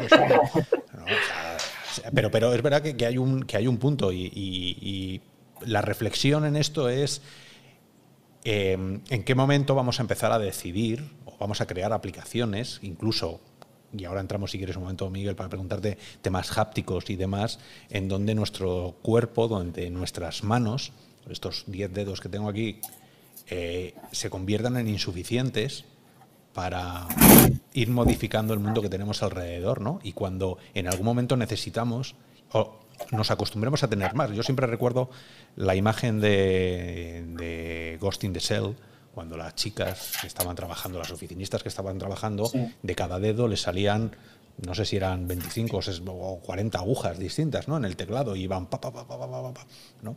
Yo, yo voy a eso desde luego, también. Desde luego, si hay una manera, eh, estoy intentando buscar aquí eh, un homúnculo de esos, Rocío. O sea, el homúnculo sensorial y motor. A ver si lo encuentro por aquí. Si hay alguna manera de hacerlo, es con los ojos y con las manos. O sea, si hay alguna manera de hacer a una persona sentir que está en otro sitio, eh, es, es, la manera. si queréis hablar un poco y busco yo la imagen esta. Claro, pero tendría que darte una respuesta áctica. Yo creo que algún tipo de guante o algo que te dé esa respuesta, porque está muy bien tener las manos libres, no tener eh, el mando enganchado en la mano, pero sin ningún tipo de respuesta, a mí me, me saca mucho de, la experiencia. Sí, pero hay experiencias que, no necesitan, ¿no? claro, no, no, sí, claro, por supuesto. Claro, sí. incluso hasta qué punto nos podemos acostumbrar a la no respuesta porque estamos en un entorno donde hemos roto esa respuesta táctica. O sea, quiero decir, Eso es. Eh, yo lo veo posible, no sé hasta qué punto, pero lo veo. De hecho, por ejemplo, se ha tocado... Ah, has cogido los músculos. Esto tiene, esto tiene autoenfoque. Toma, eso, eso es, un, es un PDF real. sí, un... Ese es el sensorial, ¿no? Esto sí, esto es como en las cosas en proporción comparado con el procesamiento sensorial que tienen en el cerebro.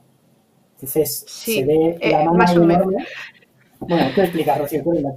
La, hay una corteza, eh, aquí, esta parte de aquí, ¿vale? Eh, es, hay dos cosas que se llaman el homúnculo sensorial y motor, que sería como una representación visual de cuánto porcentaje de corteza hay determinaciones nerviosas que manejan cuánto porcentaje de piel.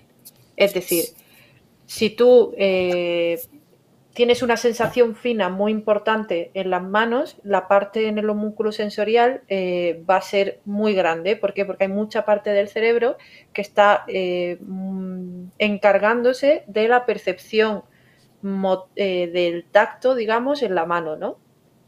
la lengua, por ejemplo, tiene una lengua enorme. ¿Por qué? Porque hay mucha información sensorial que viene de esa zona y va a esa parte concreta eh, de la corteza que se representa en ese homúnculo más grande, ¿no?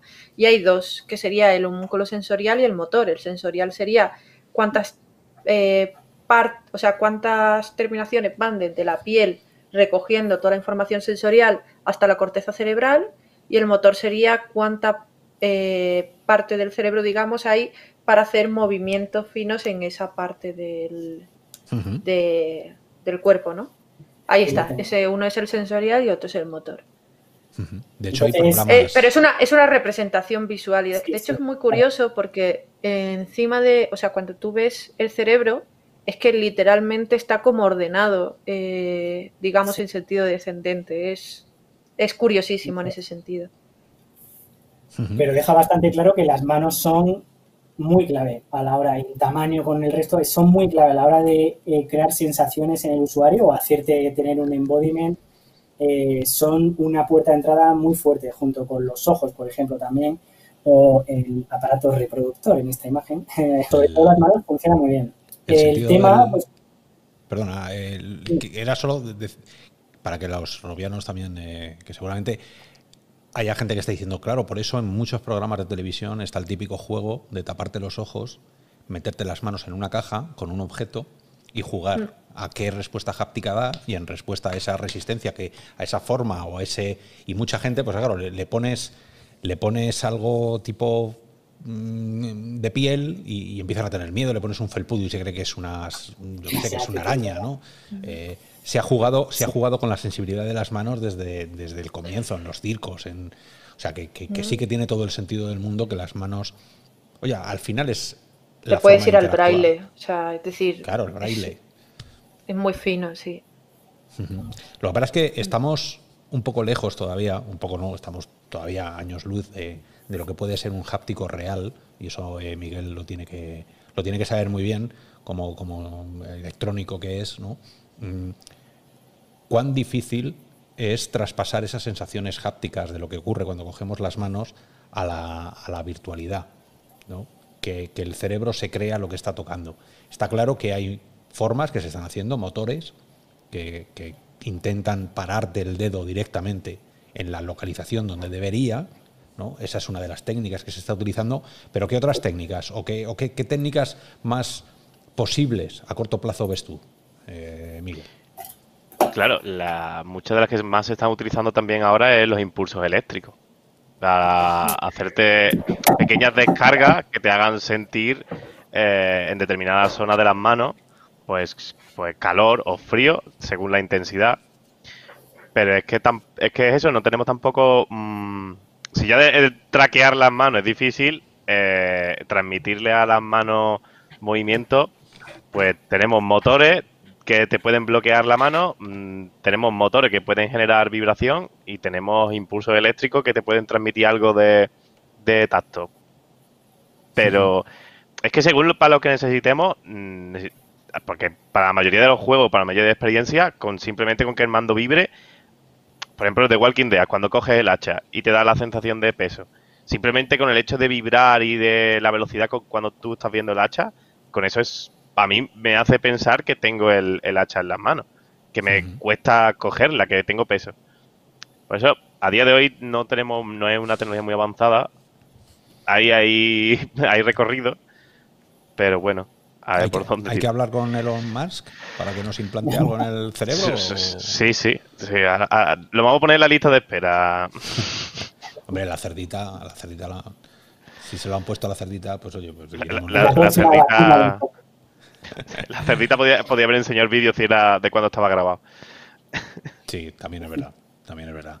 Pero bueno, eh, eh, eh, una, pregunta técnica, que porque el otro día cuando estuvo por aquí Naiko probando la filósofo, cuando estuvo probando la, VR, él es batería, y seguro que si estuviera aquí nos, lo preguntaría también.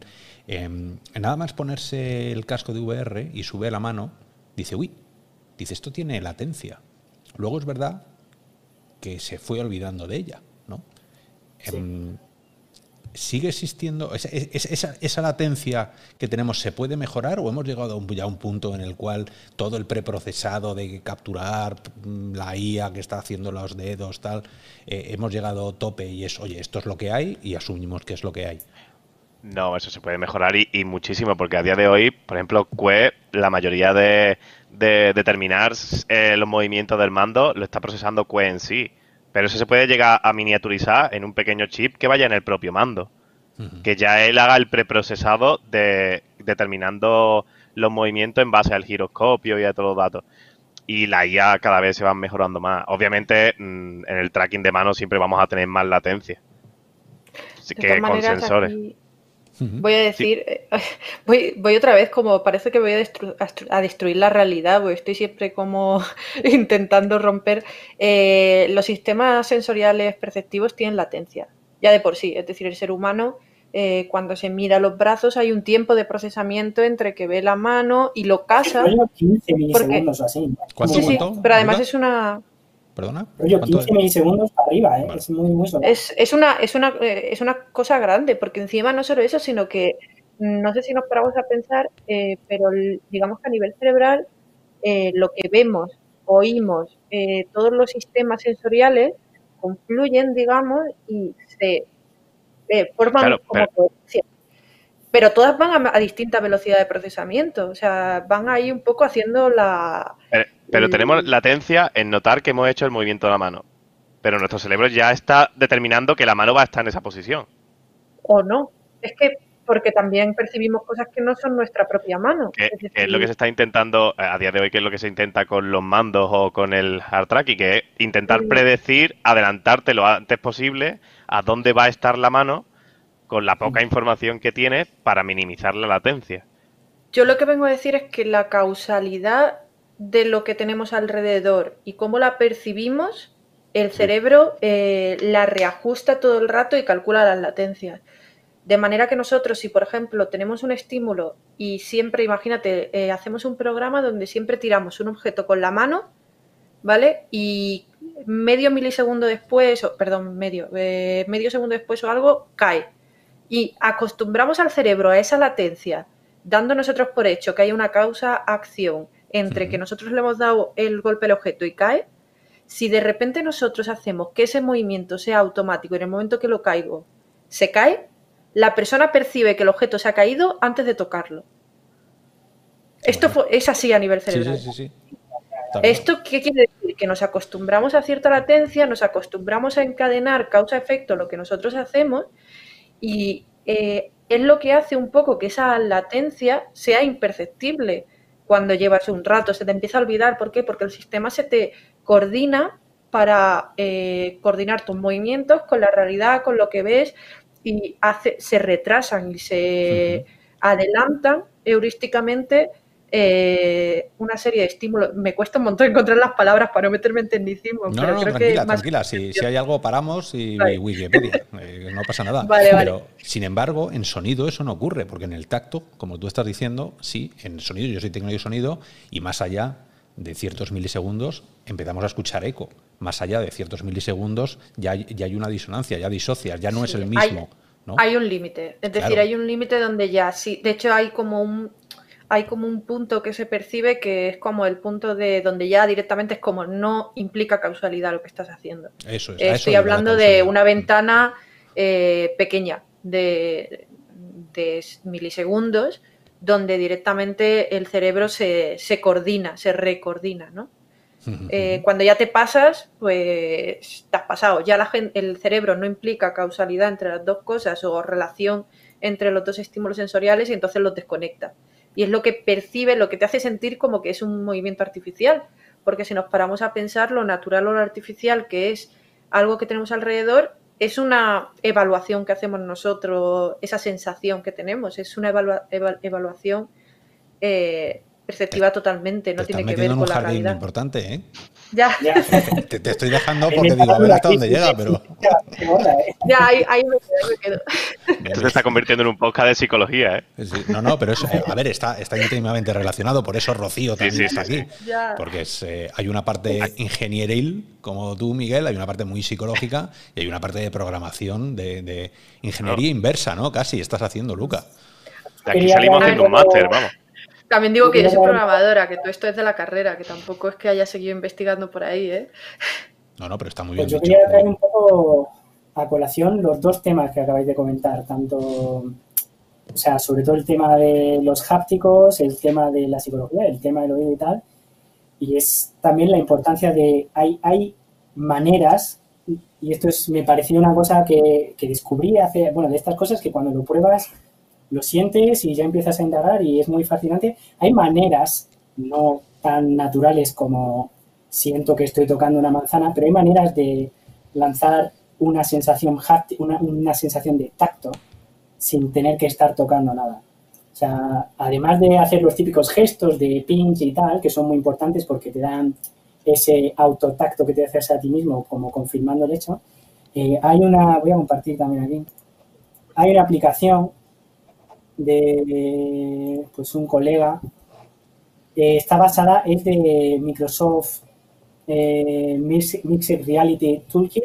Tiene una aplicación, es gratis en SideQuest, se llama Surface. Y bueno, es una serie de experimentos de este tipo, con hand tracking totalmente. Tiene distintas superficies, con distintos cosas, pues está el rayo, está el la lava, los cubitos flotando, etcétera. Y creo que esto tiene sonido, que es lo importante. No sé si escucháis el sonido si lo pongo. Mm, no creo, ¿no? Creo que no. Bueno, no os preocupéis, ¿eh? El sonido... puedes hacerlos tú. Me lo imagino, el... o sea, el sonido es un poco el que uno se imaginaría, ¿no? De sonido de moco, sonido de rayos y tal. Entonces, Eric trabajó en concreto con, con, un, con un, ingeniero de sonido para hacer estos sonidos. Eh, y es fascinante porque no todas, pero algunas, como esta en concreto, te dan una sensación de que tienes algo tocándote los dedos. Como hay ciertos sonidos que son capaces de disparar esa sensación. Yo la primera vez que probé esto, voy a, la primera vez que probé esto fue, pues mira, si me vuelvo aquí a lo mío, eh, a ver, si lo pongo aquí. Este que probé esto fue el típico botón, ¿sabes? El típico botón tonto que metes para adentro, a ver si hay alguno por aquí que mete para adentro. El típico botón que metes para adentro y hace clic. Sí. Pues hay algunos que no, pero otros hacen un clic muy específico. Bueno, ahí no le voy a dar ninguno. Hay algunos que hacen un clic muy específico que sientes que algo te ha tocado el dedo y ha hecho clic. Entonces, me puse a investigar un poco sobre este tema. Os traigo otro PDF de, lo que, de los que os gustan. Sí, sí. Eh, y es que, claro, el tema es que el oído es tacto. El oído son, ¿sabes? Son ondas de sonido tocando el tímpano, no son química como la lengua o el olfato y no es luz como los ojos. El, oído es tacto y evolucionó a raíz del tacto. Entonces hay algunos estudios que, intentan demostrar que a ciertas frecuencias, y no volúmenes, sino otras cosas, con ciertas frecuencias muy sencillas, eh, en este estudio en concreto demostraron que hay personas que son incapaces de detectar si la plataforma en la que tienen la mano está vibrando a cierta frecuencia o, el son, o están escuchando un sonido de la misma frecuencia. Como no son capaces de decir esto lo estoy escuchando o esto lo estoy sintiendo en las manos. Y esto bien aplicado permite hacer ciertas aplicaciones de, de VR hápticas que si las silas bien, tú tienes una sensación de que has tocado algo con la mano. No todo, evidentemente. Pero eso, botones que hacen clic, tú sientes que, que eso ha hecho clic, lo sientes con el tacto, porque se juntan mucho en, pues imagino que en partes más abstractas del cerebro que ya no procesan, que ya no es recibe la señal, sino que luego la procesan, esas dos partes se solapan mucho en algunas zonas y tiene que ver con la frecuencia. Frecuencias muy limpias y tal eh, funcionan muy bien para eso. Eh, Robianos, no pasa nada si mientras estáis este, haciendo este vídeo, a mí me está pasando, estás jugando con el dedo en la mesa. Mientras Lucas estaba haciendo, estaba yo diciendo, creo que estoy tocando un botón. Eh, hay, una parte, hay una parte que yo lo llamo las microsatisfacciones, y, y son esas, son las que eh, estabas hablando tú del, háptico, del, botón.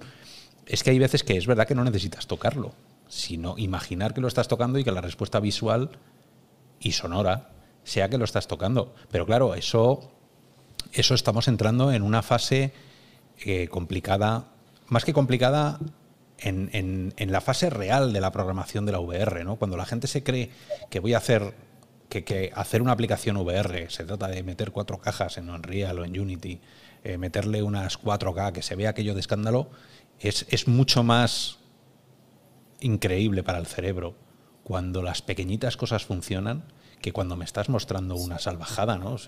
y eso es algo que no termina de entender al mundo, no voy a decir al mundo indie, porque el mundo indie hay parte de gente pues como, como, como tú, Luca, que sabe muchísimo y que está investigando, pero luego es verdad que hay parte indie que llega para aprender, ¿no?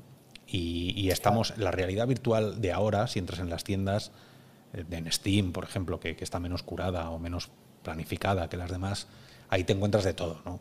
Y, mucha gente no termina de entender el nivel de calidad que se está llegando, a nivel de, que como estamos demostrando con este programa, cuando ese botón se mueve de esa manera, es porque aquí el señor Lucas se ha pegado noches estudiando un PDF, eh, hablando con Rocío de psicología, eh, cuando Miguel se pega toda la machada de leerse PDFs de hápticos, eh, para que ese botón se mueva de esa manera determinada. Eso es lo que, eso es lo que no terminamos de, de hacerle comprender al usuario normal, ¿no? Todo el trabajo que hay detrás de la VR y todo el trabajo que queda por hacer, pero que gracias a Luca, a, Rocío y a, Miguel, damos pasos de gigante cada vez que, se estudia sobre eso. Pero bueno, eso es algo que, bueno, aquí está también la labor de Real Virtual para intentar llegar a, toda la gente. Em, una pregunta, ¿qué, ¿qué sentido le veis a las manos dentro de la AR?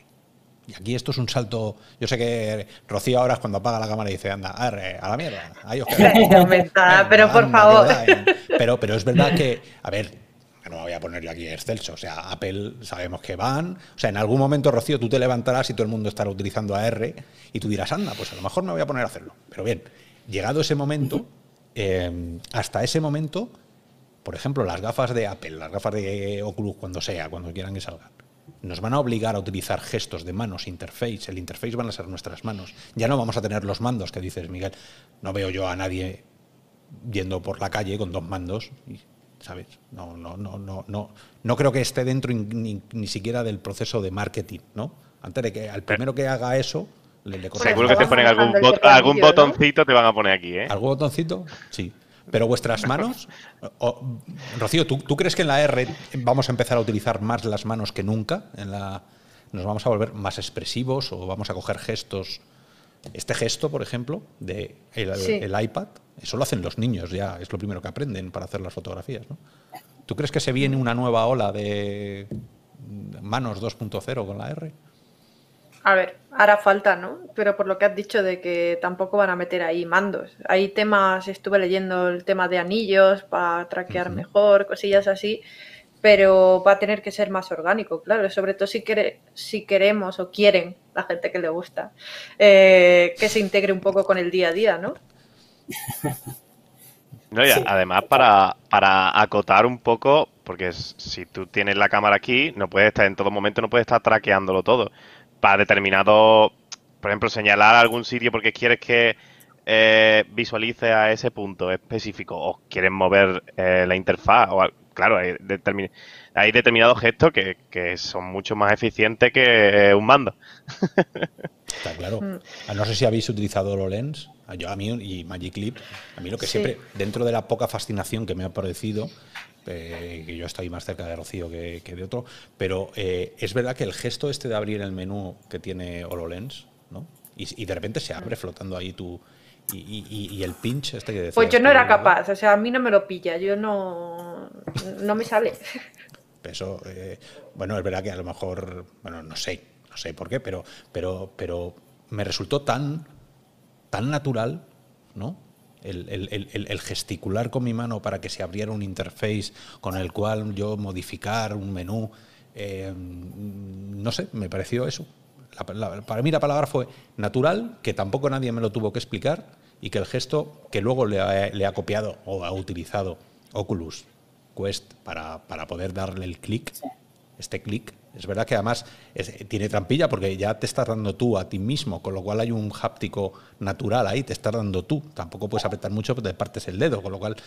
Así que eh, ha habido momentos en los que la aplicación se cuelga y te encuentras apretando tu propio dedo hasta que te sangre la uña, ¿no? Como si fuera un botón normal, ¿no?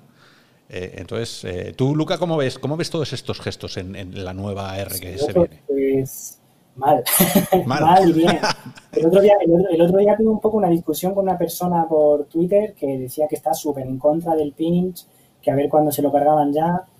Y no creo que el pinch en concreto sea una cosa que vaya a desaparecer por todo lo que hemos hablado del precision y eh, por la importancia de tener nuestro cerebro, el gustico que da. Pero uno de los problemas grandes que tiene hand tracking es a la hora de diseñar es lo que invita a hacer algo a través de gestos, por ejemplo en Elixir, ¿no? que te teletransportas así, en otros sitios que te teletransportas así, en sitios abres un menú así, así. Y eso a nivel de diseño es una exageración de memoria, de que el usuario tiene que recordar una serie de gestos que no es el mismo gesto de un proyecto a otro, que a lo mejor te pide recordar cinco gestos. A nivel de, a nivel de diseño, siempre se recomienda un gesto. Si es importante, intenta limitarlo a un gesto. Luego encima elegir bien el gesto, porque luego si tienes muchos gestos es muy, muy fácil que cuando estás moviendo las manos, el pinch tiene una cosa muy buena que es que algo que no solemos hacer a menudo. Pero hay otros gestos que sí, y a lo mejor tú estás señalando hacia un sitio y han puesto que eso es el teleport y de repente te, te transportas. Entonces, lanzar un gesto, o sea, intentar reconocer gestos del usuario que toda la aplicación funciona a través de gestos y tal, suele ser un antipatrón de diseño, la verdad. Eh, Oculus en concreto tiene unas guidelines bastante fuertes contra, con esto, en el que intentan decirte, por ejemplo, que, cada vez que el usuario no haya, no cuando haga un gesto, sino que intentes detectar que el usuario va a hacer el gesto y ya le estés empezando a decir, oye, estás empezando a hacer este gesto, tenlo claro. Por eso, por ejemplo, cuando lanzas el menú te obliga a estar un rato así. O cuando lanzas el, el rayo, conforme vas cerrando, va alargándose el rayito que va saliendo. Yo, por ejemplo, en la aplicación esta de neurología que he enseñado antes, habéis visto que las manos se pintan del color, pero es, bueno, esto es color transparente, pero es como conforme empiezas a agarrar, empieza a ir cambiando poco a poco de color hasta coger el color entero. Y son este tipo de prácticas que no se ven demasiadas aplicaciones todavía, pero que son súper importantes, porque es que los gestos son un lío, son un lío. Si tiene que ser uno o dos muy sencillos y ya está, Así que en tema R y demás, yo creo que nos vamos a quedar con el pinch a toda la vida. ahí es que lo suyo sería que las empresas que, crearan esa se pusieran de acuerdo y generaran unos cuantos de movimientos específicos. Que no deje, a ver, aunque dentro de tu aplicación puedas crear algunos determinados, pero que la mayoría fueran siempre los mismos gestos para simplificarlo todo. Para que sea la curva de aprendizaje fuera más simple. Sí, sí, esto a mí me recuerda a Harry Potter, ¿no? la, cantidad de, la cantidad de hechizos patronus, tal. De todas maneras, también curva de aprendizaje, pero de familiarización. Es decir, que mm, una interfaz, por ejemplo, un móvil o algo, en realidad si pensamos hay un montón de gestos, que si dos dedos para arriba, para abajo, que si el este, el este, son movimientos complejos que tenemos ya naturalizados. Hasta cierto eh, punto podemos acostumbrarnos a usar gestos, lo que pasa es que ahora mismo es tan poquito el uso que es, más, yo tengo la última versión de MIUI y hay una, opción para quitar los botones y utilizar los gestos. Y yo le he configurado todo con los gestos. Yo ya no veo botones y ya al principio era inútil. En plan, digo, ¿cómo paso a la otra aplicación? No tengo ningún botón. Y ya cuando te acostumbras a realizar los gestos para cambiar de aplicaciones, subir la aplicación para arriba, pasar de la una a la otra, eh, eh, eh, vamos, te acostumbras y es rapidísimo. Es como, o el swipe, es decir, el swipe en el teclado, eso es aprender a escribir de nuevo. Es decir, lo de meterle el. Yo de tener los trazos simplemente. Si practicas, al final lo haces. Yo sé bien. ¿eh? Yo sé bien. Pues sí, son. Pues son eh, pero sois. Sois vosotros, los desarrolladores, los que nos vais a obligar a los usuarios a aprendernos todo, todo eso. De hecho, nos estáis obligando ya. O sea, en cada aplicación, en la tuya, Luca, tienes que sacar unas conclusiones. Em, cuando yo seguramente me ponga tu aplicación, eh, hay un aprendizaje incluso de, coger la botella que está cogiendo Tomé ahora. O sea, eso que has hecho tú, hay un aprendizaje. porque nunca, nunca vas a saber si realmente la mano eh, está cogiendo la botella, si por el proceso mental, este que hemos dicho siempre, que es donde está el límite, que es el háptico. ¿no? El no tener la resistencia de la botella te va a obligar a que en algún momento, y hablando de gestos, ese gesto tiene que estar limitado, porque si no, tu mano, o eso ya cuenta, o, cuando, Luca, tú cuando desarrollas ya cuentas con que el usuario coge la botella y no va a seguir haciendo el gesto, se va a quedar donde debería pues quedarse. Es un poco el juego típico de realidad virtual, los ojos también engañan mogollón. Eh, si tú estás agarrando un lápiz, y pongamos el ejemplo del lápiz, si yo estoy agarrando un lápiz, si yo visualmente te dibujo, si tú realmente estás haciendo así y en realidad está tocándose un dedo con otro dedo, pero visualmente estás viendo que estás agarrando el lápiz así, al cerebro le cuela igual. ¿Sabes? Entonces, seguimos jugando un poco con lo mismo. Yo a lo mejor te permito que cierras más la mano, que sientas la mano con la mano, que sientas que algo está tocando, pero visualmente ves que eso tiene sentido, cómo está agarrado, eso entra bastante bien en la cabeza. Eso entra por lo general muy, muy bien.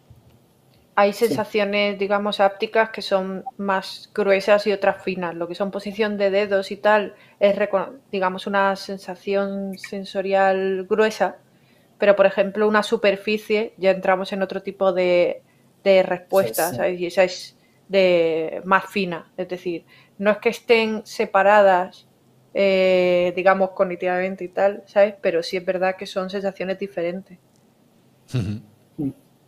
Y em, una última cosa a favor de gestos, eh, antes de pasar de los gestos, pero que creo que es súper importante. Eh, joder, a mí habréis visto a la peña de VR Chat que al principio se imaginó a la gente sorda, sordomuda, que al principio con mando se inventaron un lenguaje de signos súper limitado, solo podían hacer tres gestos. Esa gente ahora está, hay mogollón de sordomudos en VR Chat. Eh, y todo gracias esta tecnología. Bueno, sordomudos, solo sordos, no sé si hay Sordo, sordo. Sordos. Sordo, vale. Pues Así que eso en concreto es un sitio donde los gestos me parece estupendo, donde es un triunfo de la VR porque ahora se pueden comunicar. Pero si estamos en AR, tampoco te puedes poner a hacer floritura en mitad de la calle. O sí, vete a saber. te van a poner ahí. Hacemos el ganso. El, ser humano hace el ganso por naturaleza. A mí, Hombre, a mí se me viene sordo que, es que, se hace el corazón, se me revuelve el alma, ¿no? Pero, pero eh... Sordo, si me viene alguien sordo, perdona Rocío, y me hace gestos y con mi gafas de realidad aumentada, sé lo que dice también, es un triunfo de la accesibilidad también. Eso sería una pasada. No, no, está claro que la tecnología, la tecnología como, como eso siempre dice eh, Mujica, está para, para hacernos más de lo que somos, ¿no? lo para que luego, claro, la ética y la moral que haya detrás de eso, pues da para horas y horas y programas y programas que no es este ah. de, hoy en particular. Eh, llevamos, llevamos hora y 45 minutos hablando de, hablando de gestos. El tema de las manos da para muchísimo, porque ya habéis visto que hay VR, hay R, todavía estamos aprendiendo. Eh, Luca está trabajando muchísimo para, para, expandir el conocimiento que tenemos y cómo lo implementamos en la, en la VR para que luego nosotros los usuarios no nos pase lo de siempre, de coger un objeto que se nos caiga. Eh, yo una de las cosas que más me llamó la atención sobre la manera en la que respondía el programa, la responsabilidad, responsabilidad este del, software, fue cuando probé la primera aplicación que hicieron los de Toby de seguimiento de tracking popular.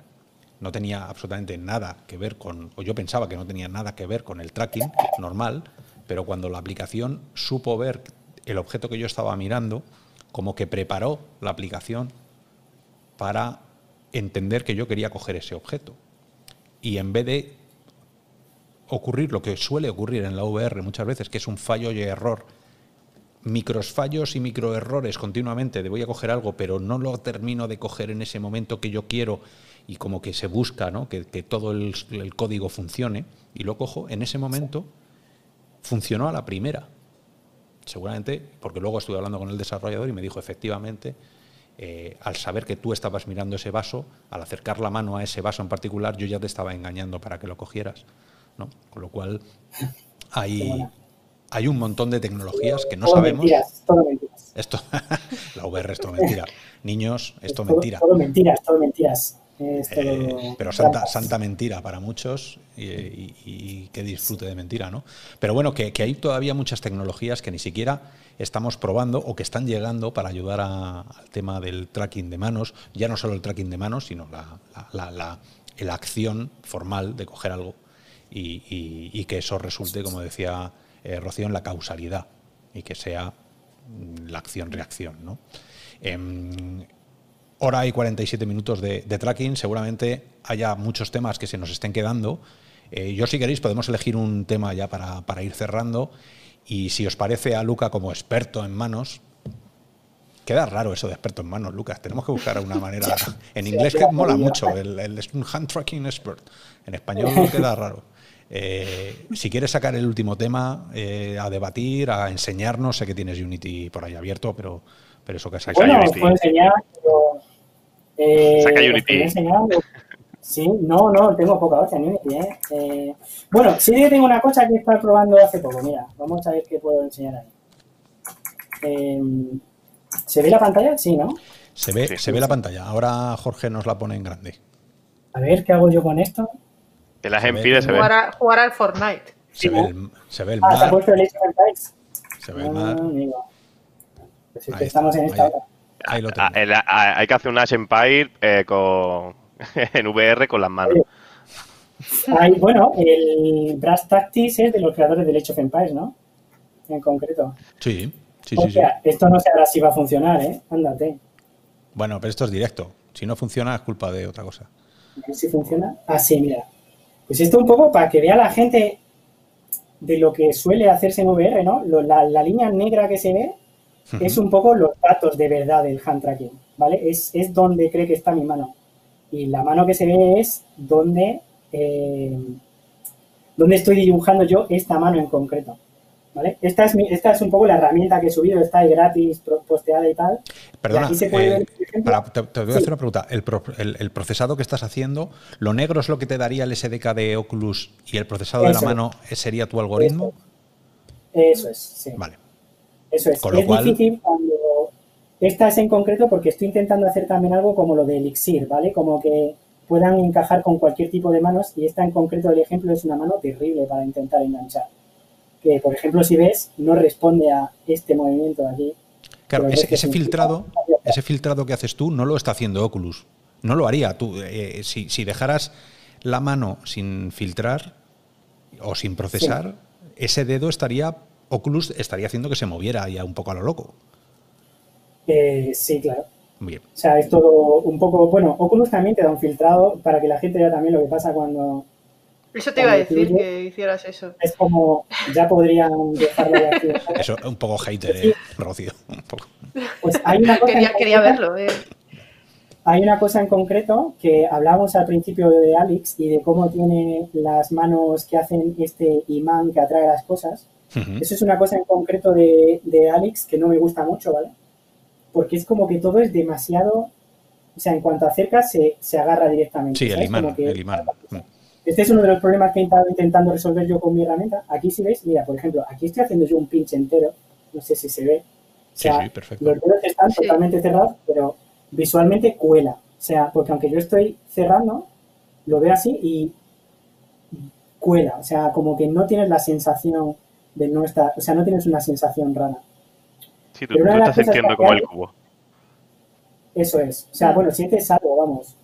Sí, sí. una de las cosas que hace Alex muy rara, y que, pero que eso me parece que lo hace muy bien, es cuando, a ver, cuando quieres coger algo, por ejemplo, yo quiero forzar al usuario a que esta, esta mano solo se puede coger así, ¿vale? Eso, es, lo que hablábamos antes, sí.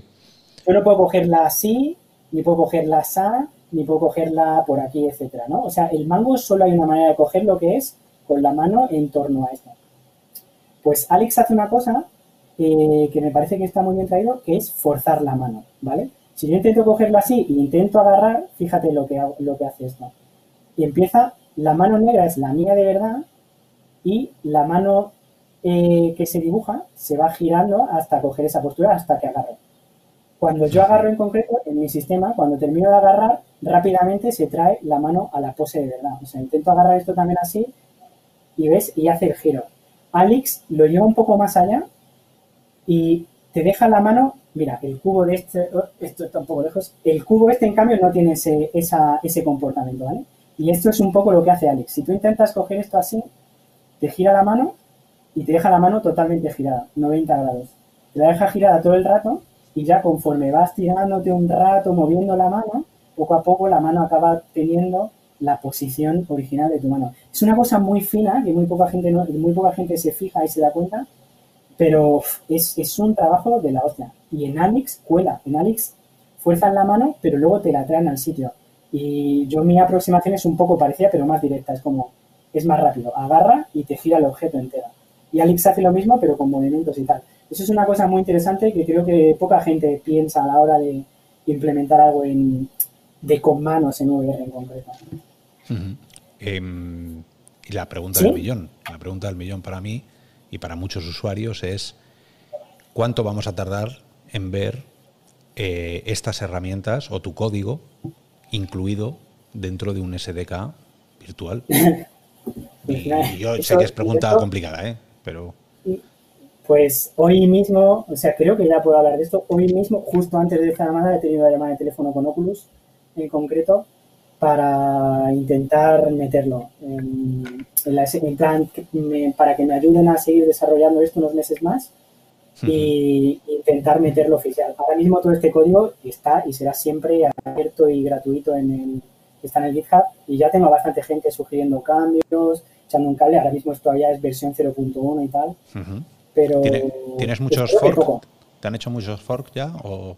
Nueve o así, ¿eh? En un mes no está mal no está mal, sí, sí. ¿Y, pero, y, tú aceptas las críticas o, les, o, que se hagan el fork y tiren ellos? Sí, sí, sí, No, no, las críticas son muy bienvenidas. Y luego quiero hablar también un segundo de otros desarrolladores que hay en, Twitter en concreto, hay uno, hay mucha gente haciendo hand tracking, ¿eh? es, es, la cosa de moda, evidentemente. Funciona de puta madre, pero hay una cosa en, en España, por ejemplo, tenemos a Jorge. Jorge está, está tirando más a la parte física y a partes de agarre súper interesantes. Tiene mogollón de herramientas ahora para estimar poses automáticamente y demás. Que estima las poses. Eh, a ver. ¿Todos estos están trabajando con el SDK de Oculus?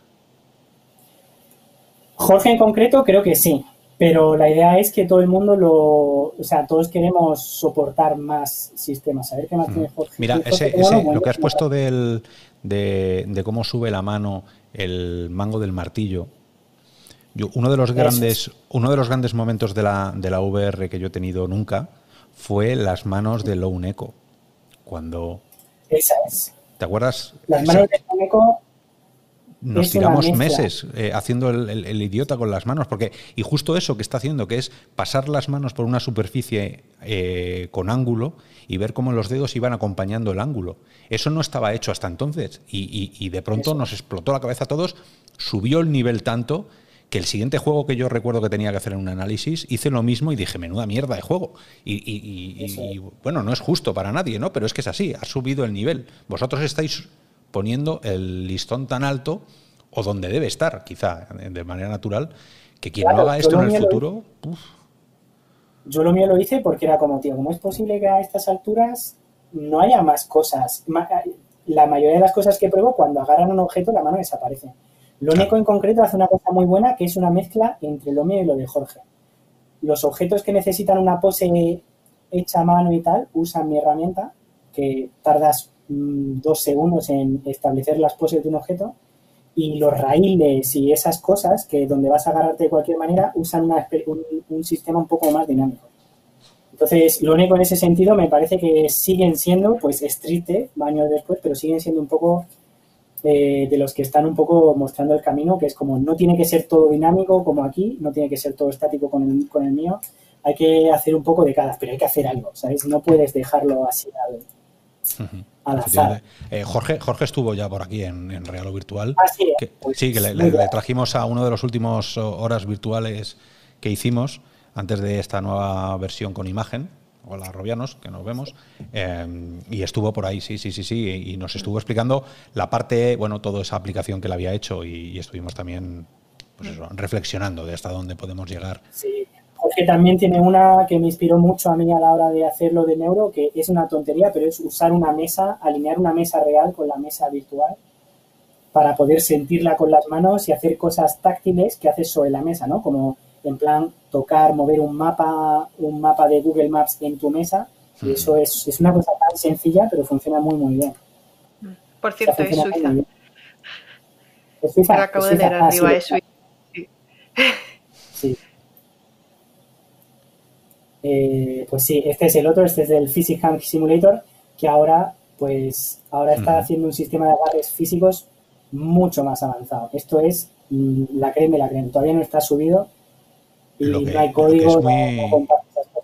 Pero para que veáis, eh, Luca, el, el valor que la parte de los usuarios le damos o le dan los robianos a, todo esto, es que cuando llega un juego que hace lo que tú estás viendo, dentro de una narrativa, porque ese es el problema, que muchas veces estamos viendo este tipo de aplicaciones como demos, claro, demos técnicas que faltan incorporarla dentro de la narrativa del juego.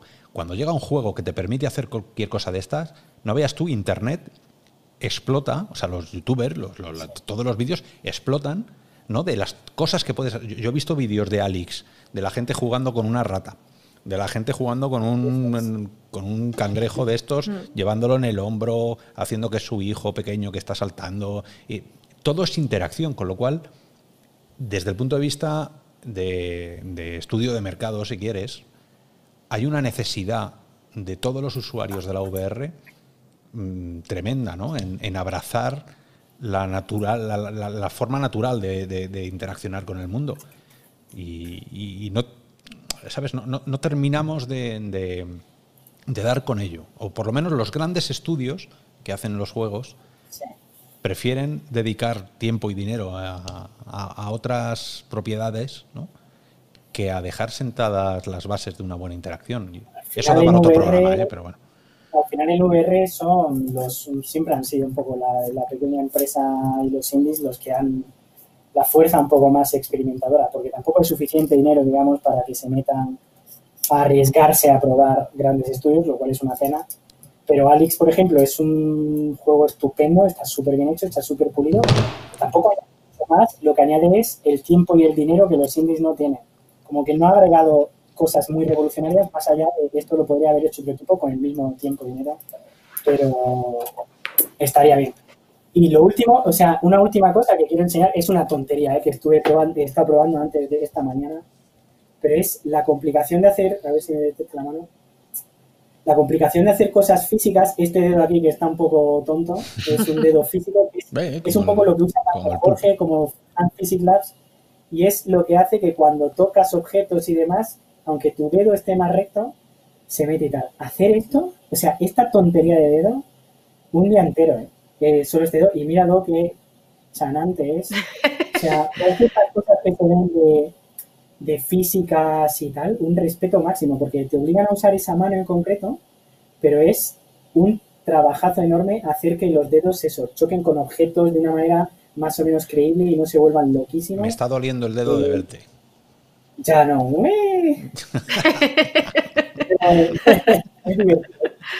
pero a toda esta gente, yo creo que lo que más vamos a ver también dentro de poco van a ser este tipo de, aproximaciones más puramente físicas. Lo que pasa es que luego esto, depende de lo que vayas a agarrar, en plan unas tijeras, pues es imposible sin guiar un poco, ¿no? Porque es lo que hablábamos al principio, se vuelve muy torpe.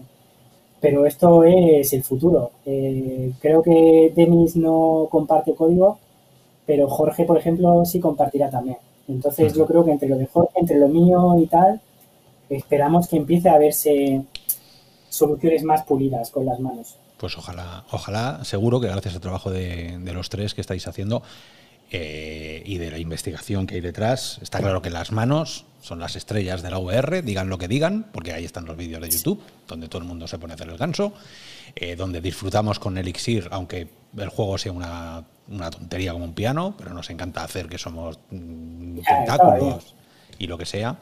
Eh, bueno, yo creo que hoy en esta ciudad permutación hemos permutado hacia las manos y hemos, hemos dejado claro dónde estamos, hemos mostrado el camino de lo que estáis haciendo para en el futuro.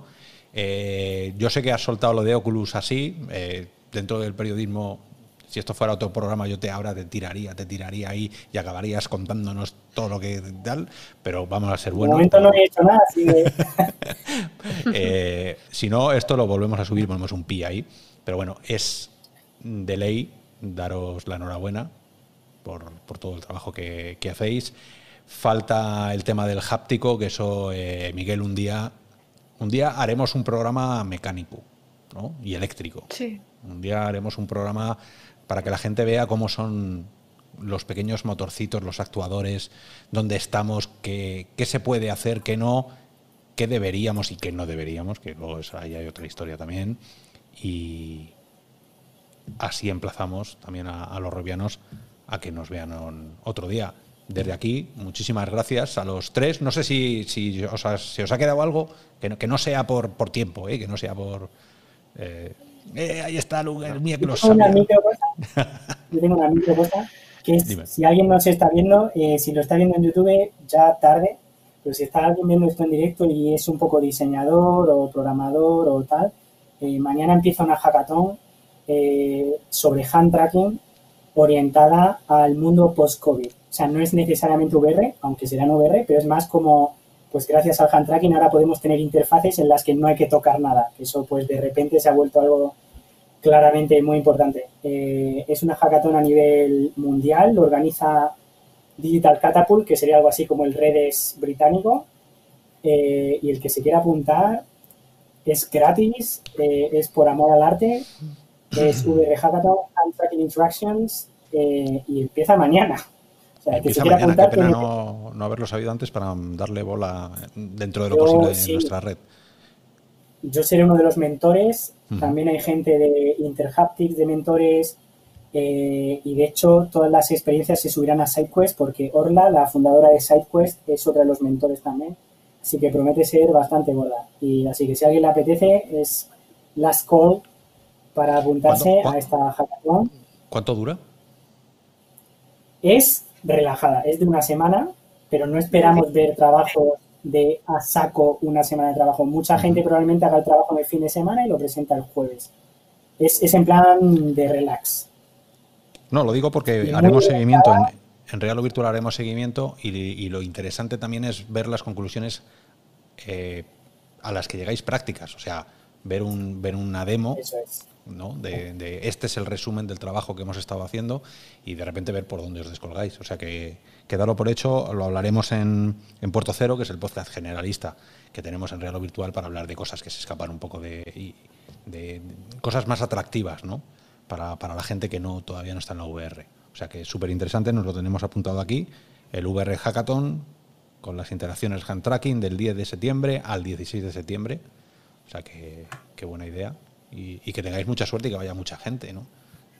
Eso es, sí, de momento se ha apuntado bastante gente, bastante mixta, o sea, tanto mega profesionales como estudiantes universitarios y demás. Estupendo.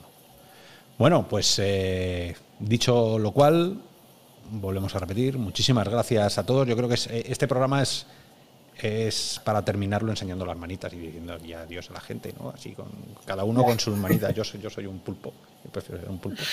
Eh, sí, eso, yo no sé qué, tenemos, qué tenemos con los cuernos. Esto es como ah, dibujar un pene, ¿no? Cada vez que ves un cristal en la VR dibujas un pene. En, en, en, las manos, cada vez que tienes tus manos acabas haciendo así, ¿sabes? Como, somos tan predecibles para la IA que nos va, nos va a pasar por encima. en fin. Pero bueno, eh, lo dicho, que muchísimas gracias, eh, Robianos, por estar ahí. Eh, muchísimas gracias a los tres por venir. Sabéis que está, tenéis las llaves de la ciudad, con lo cual podéis hacer y deshacer, podéis hacer fiestas, luego recogerlo todo en esta ciudad de permutación. Nos vemos la semana que viene, que será un programa especial a las 7 de la tarde, donde daremos cuenta de todo lo que va a ocurrir en la Facebook Connect si Dios quiere ese Quest 2.0, si Dios quiere, a lo mejor Zuckerberg saca unas gafas AR, a lo mejor, ¿por qué no? Todo está el dios Karma y el dios Abras detrás, ahí haciendo cosas que ni, no tenemos ni idea. Y eh, todo lo que ocurra durante la Facebook Connect, aquí en Ciudad Permutación, estáis todos invitados. Eh, Robianos por un lado y aquí frente a la cámara si Rocío, Miguel o Luca les apetece hacer un pequeño debate durante el directo, yo creo que va a ser muy interesante, eh, también estáis invitados. No, sin llegar a los 11 que fuimos el primer programa, porque entonces eh, era complicado, eran casi píxeles. Pero bueno, lo dicho, muchísimas gracias Rocío por venir. Gracias a ti por invitarme de nuevo. Nada, si esto es, esta es tu casa, tu ciudad. Miguel, también es tu ciudad, muchísimas gracias por venir. Gracias a ti por invitarme. Y Luca, eh, nos vemos, manténnos informados, cualquier cosa que ocurra, si vas a ser si vas a ser el nuevo Carmack, pues nos avisas, pues ya sabes. ya, bueno, ya, ya, he echado a perder la vida. Ese hombre hace 10 años ya lo petaba mucho más. Nada, nada, todo, todo el mundo empieza todo el mundo empieza así. Bueno, ponerse. un abrazo, un abrazo a todos. Eh, terminamos. Vamos a hacer así el, el pincho o eso que se hace así para que salga el menú. Y este gesto que es muy de radio donde yo trabajo, que es el de ya, este y este, el de corta. Muy buenas noches, Robianos. Hasta luego.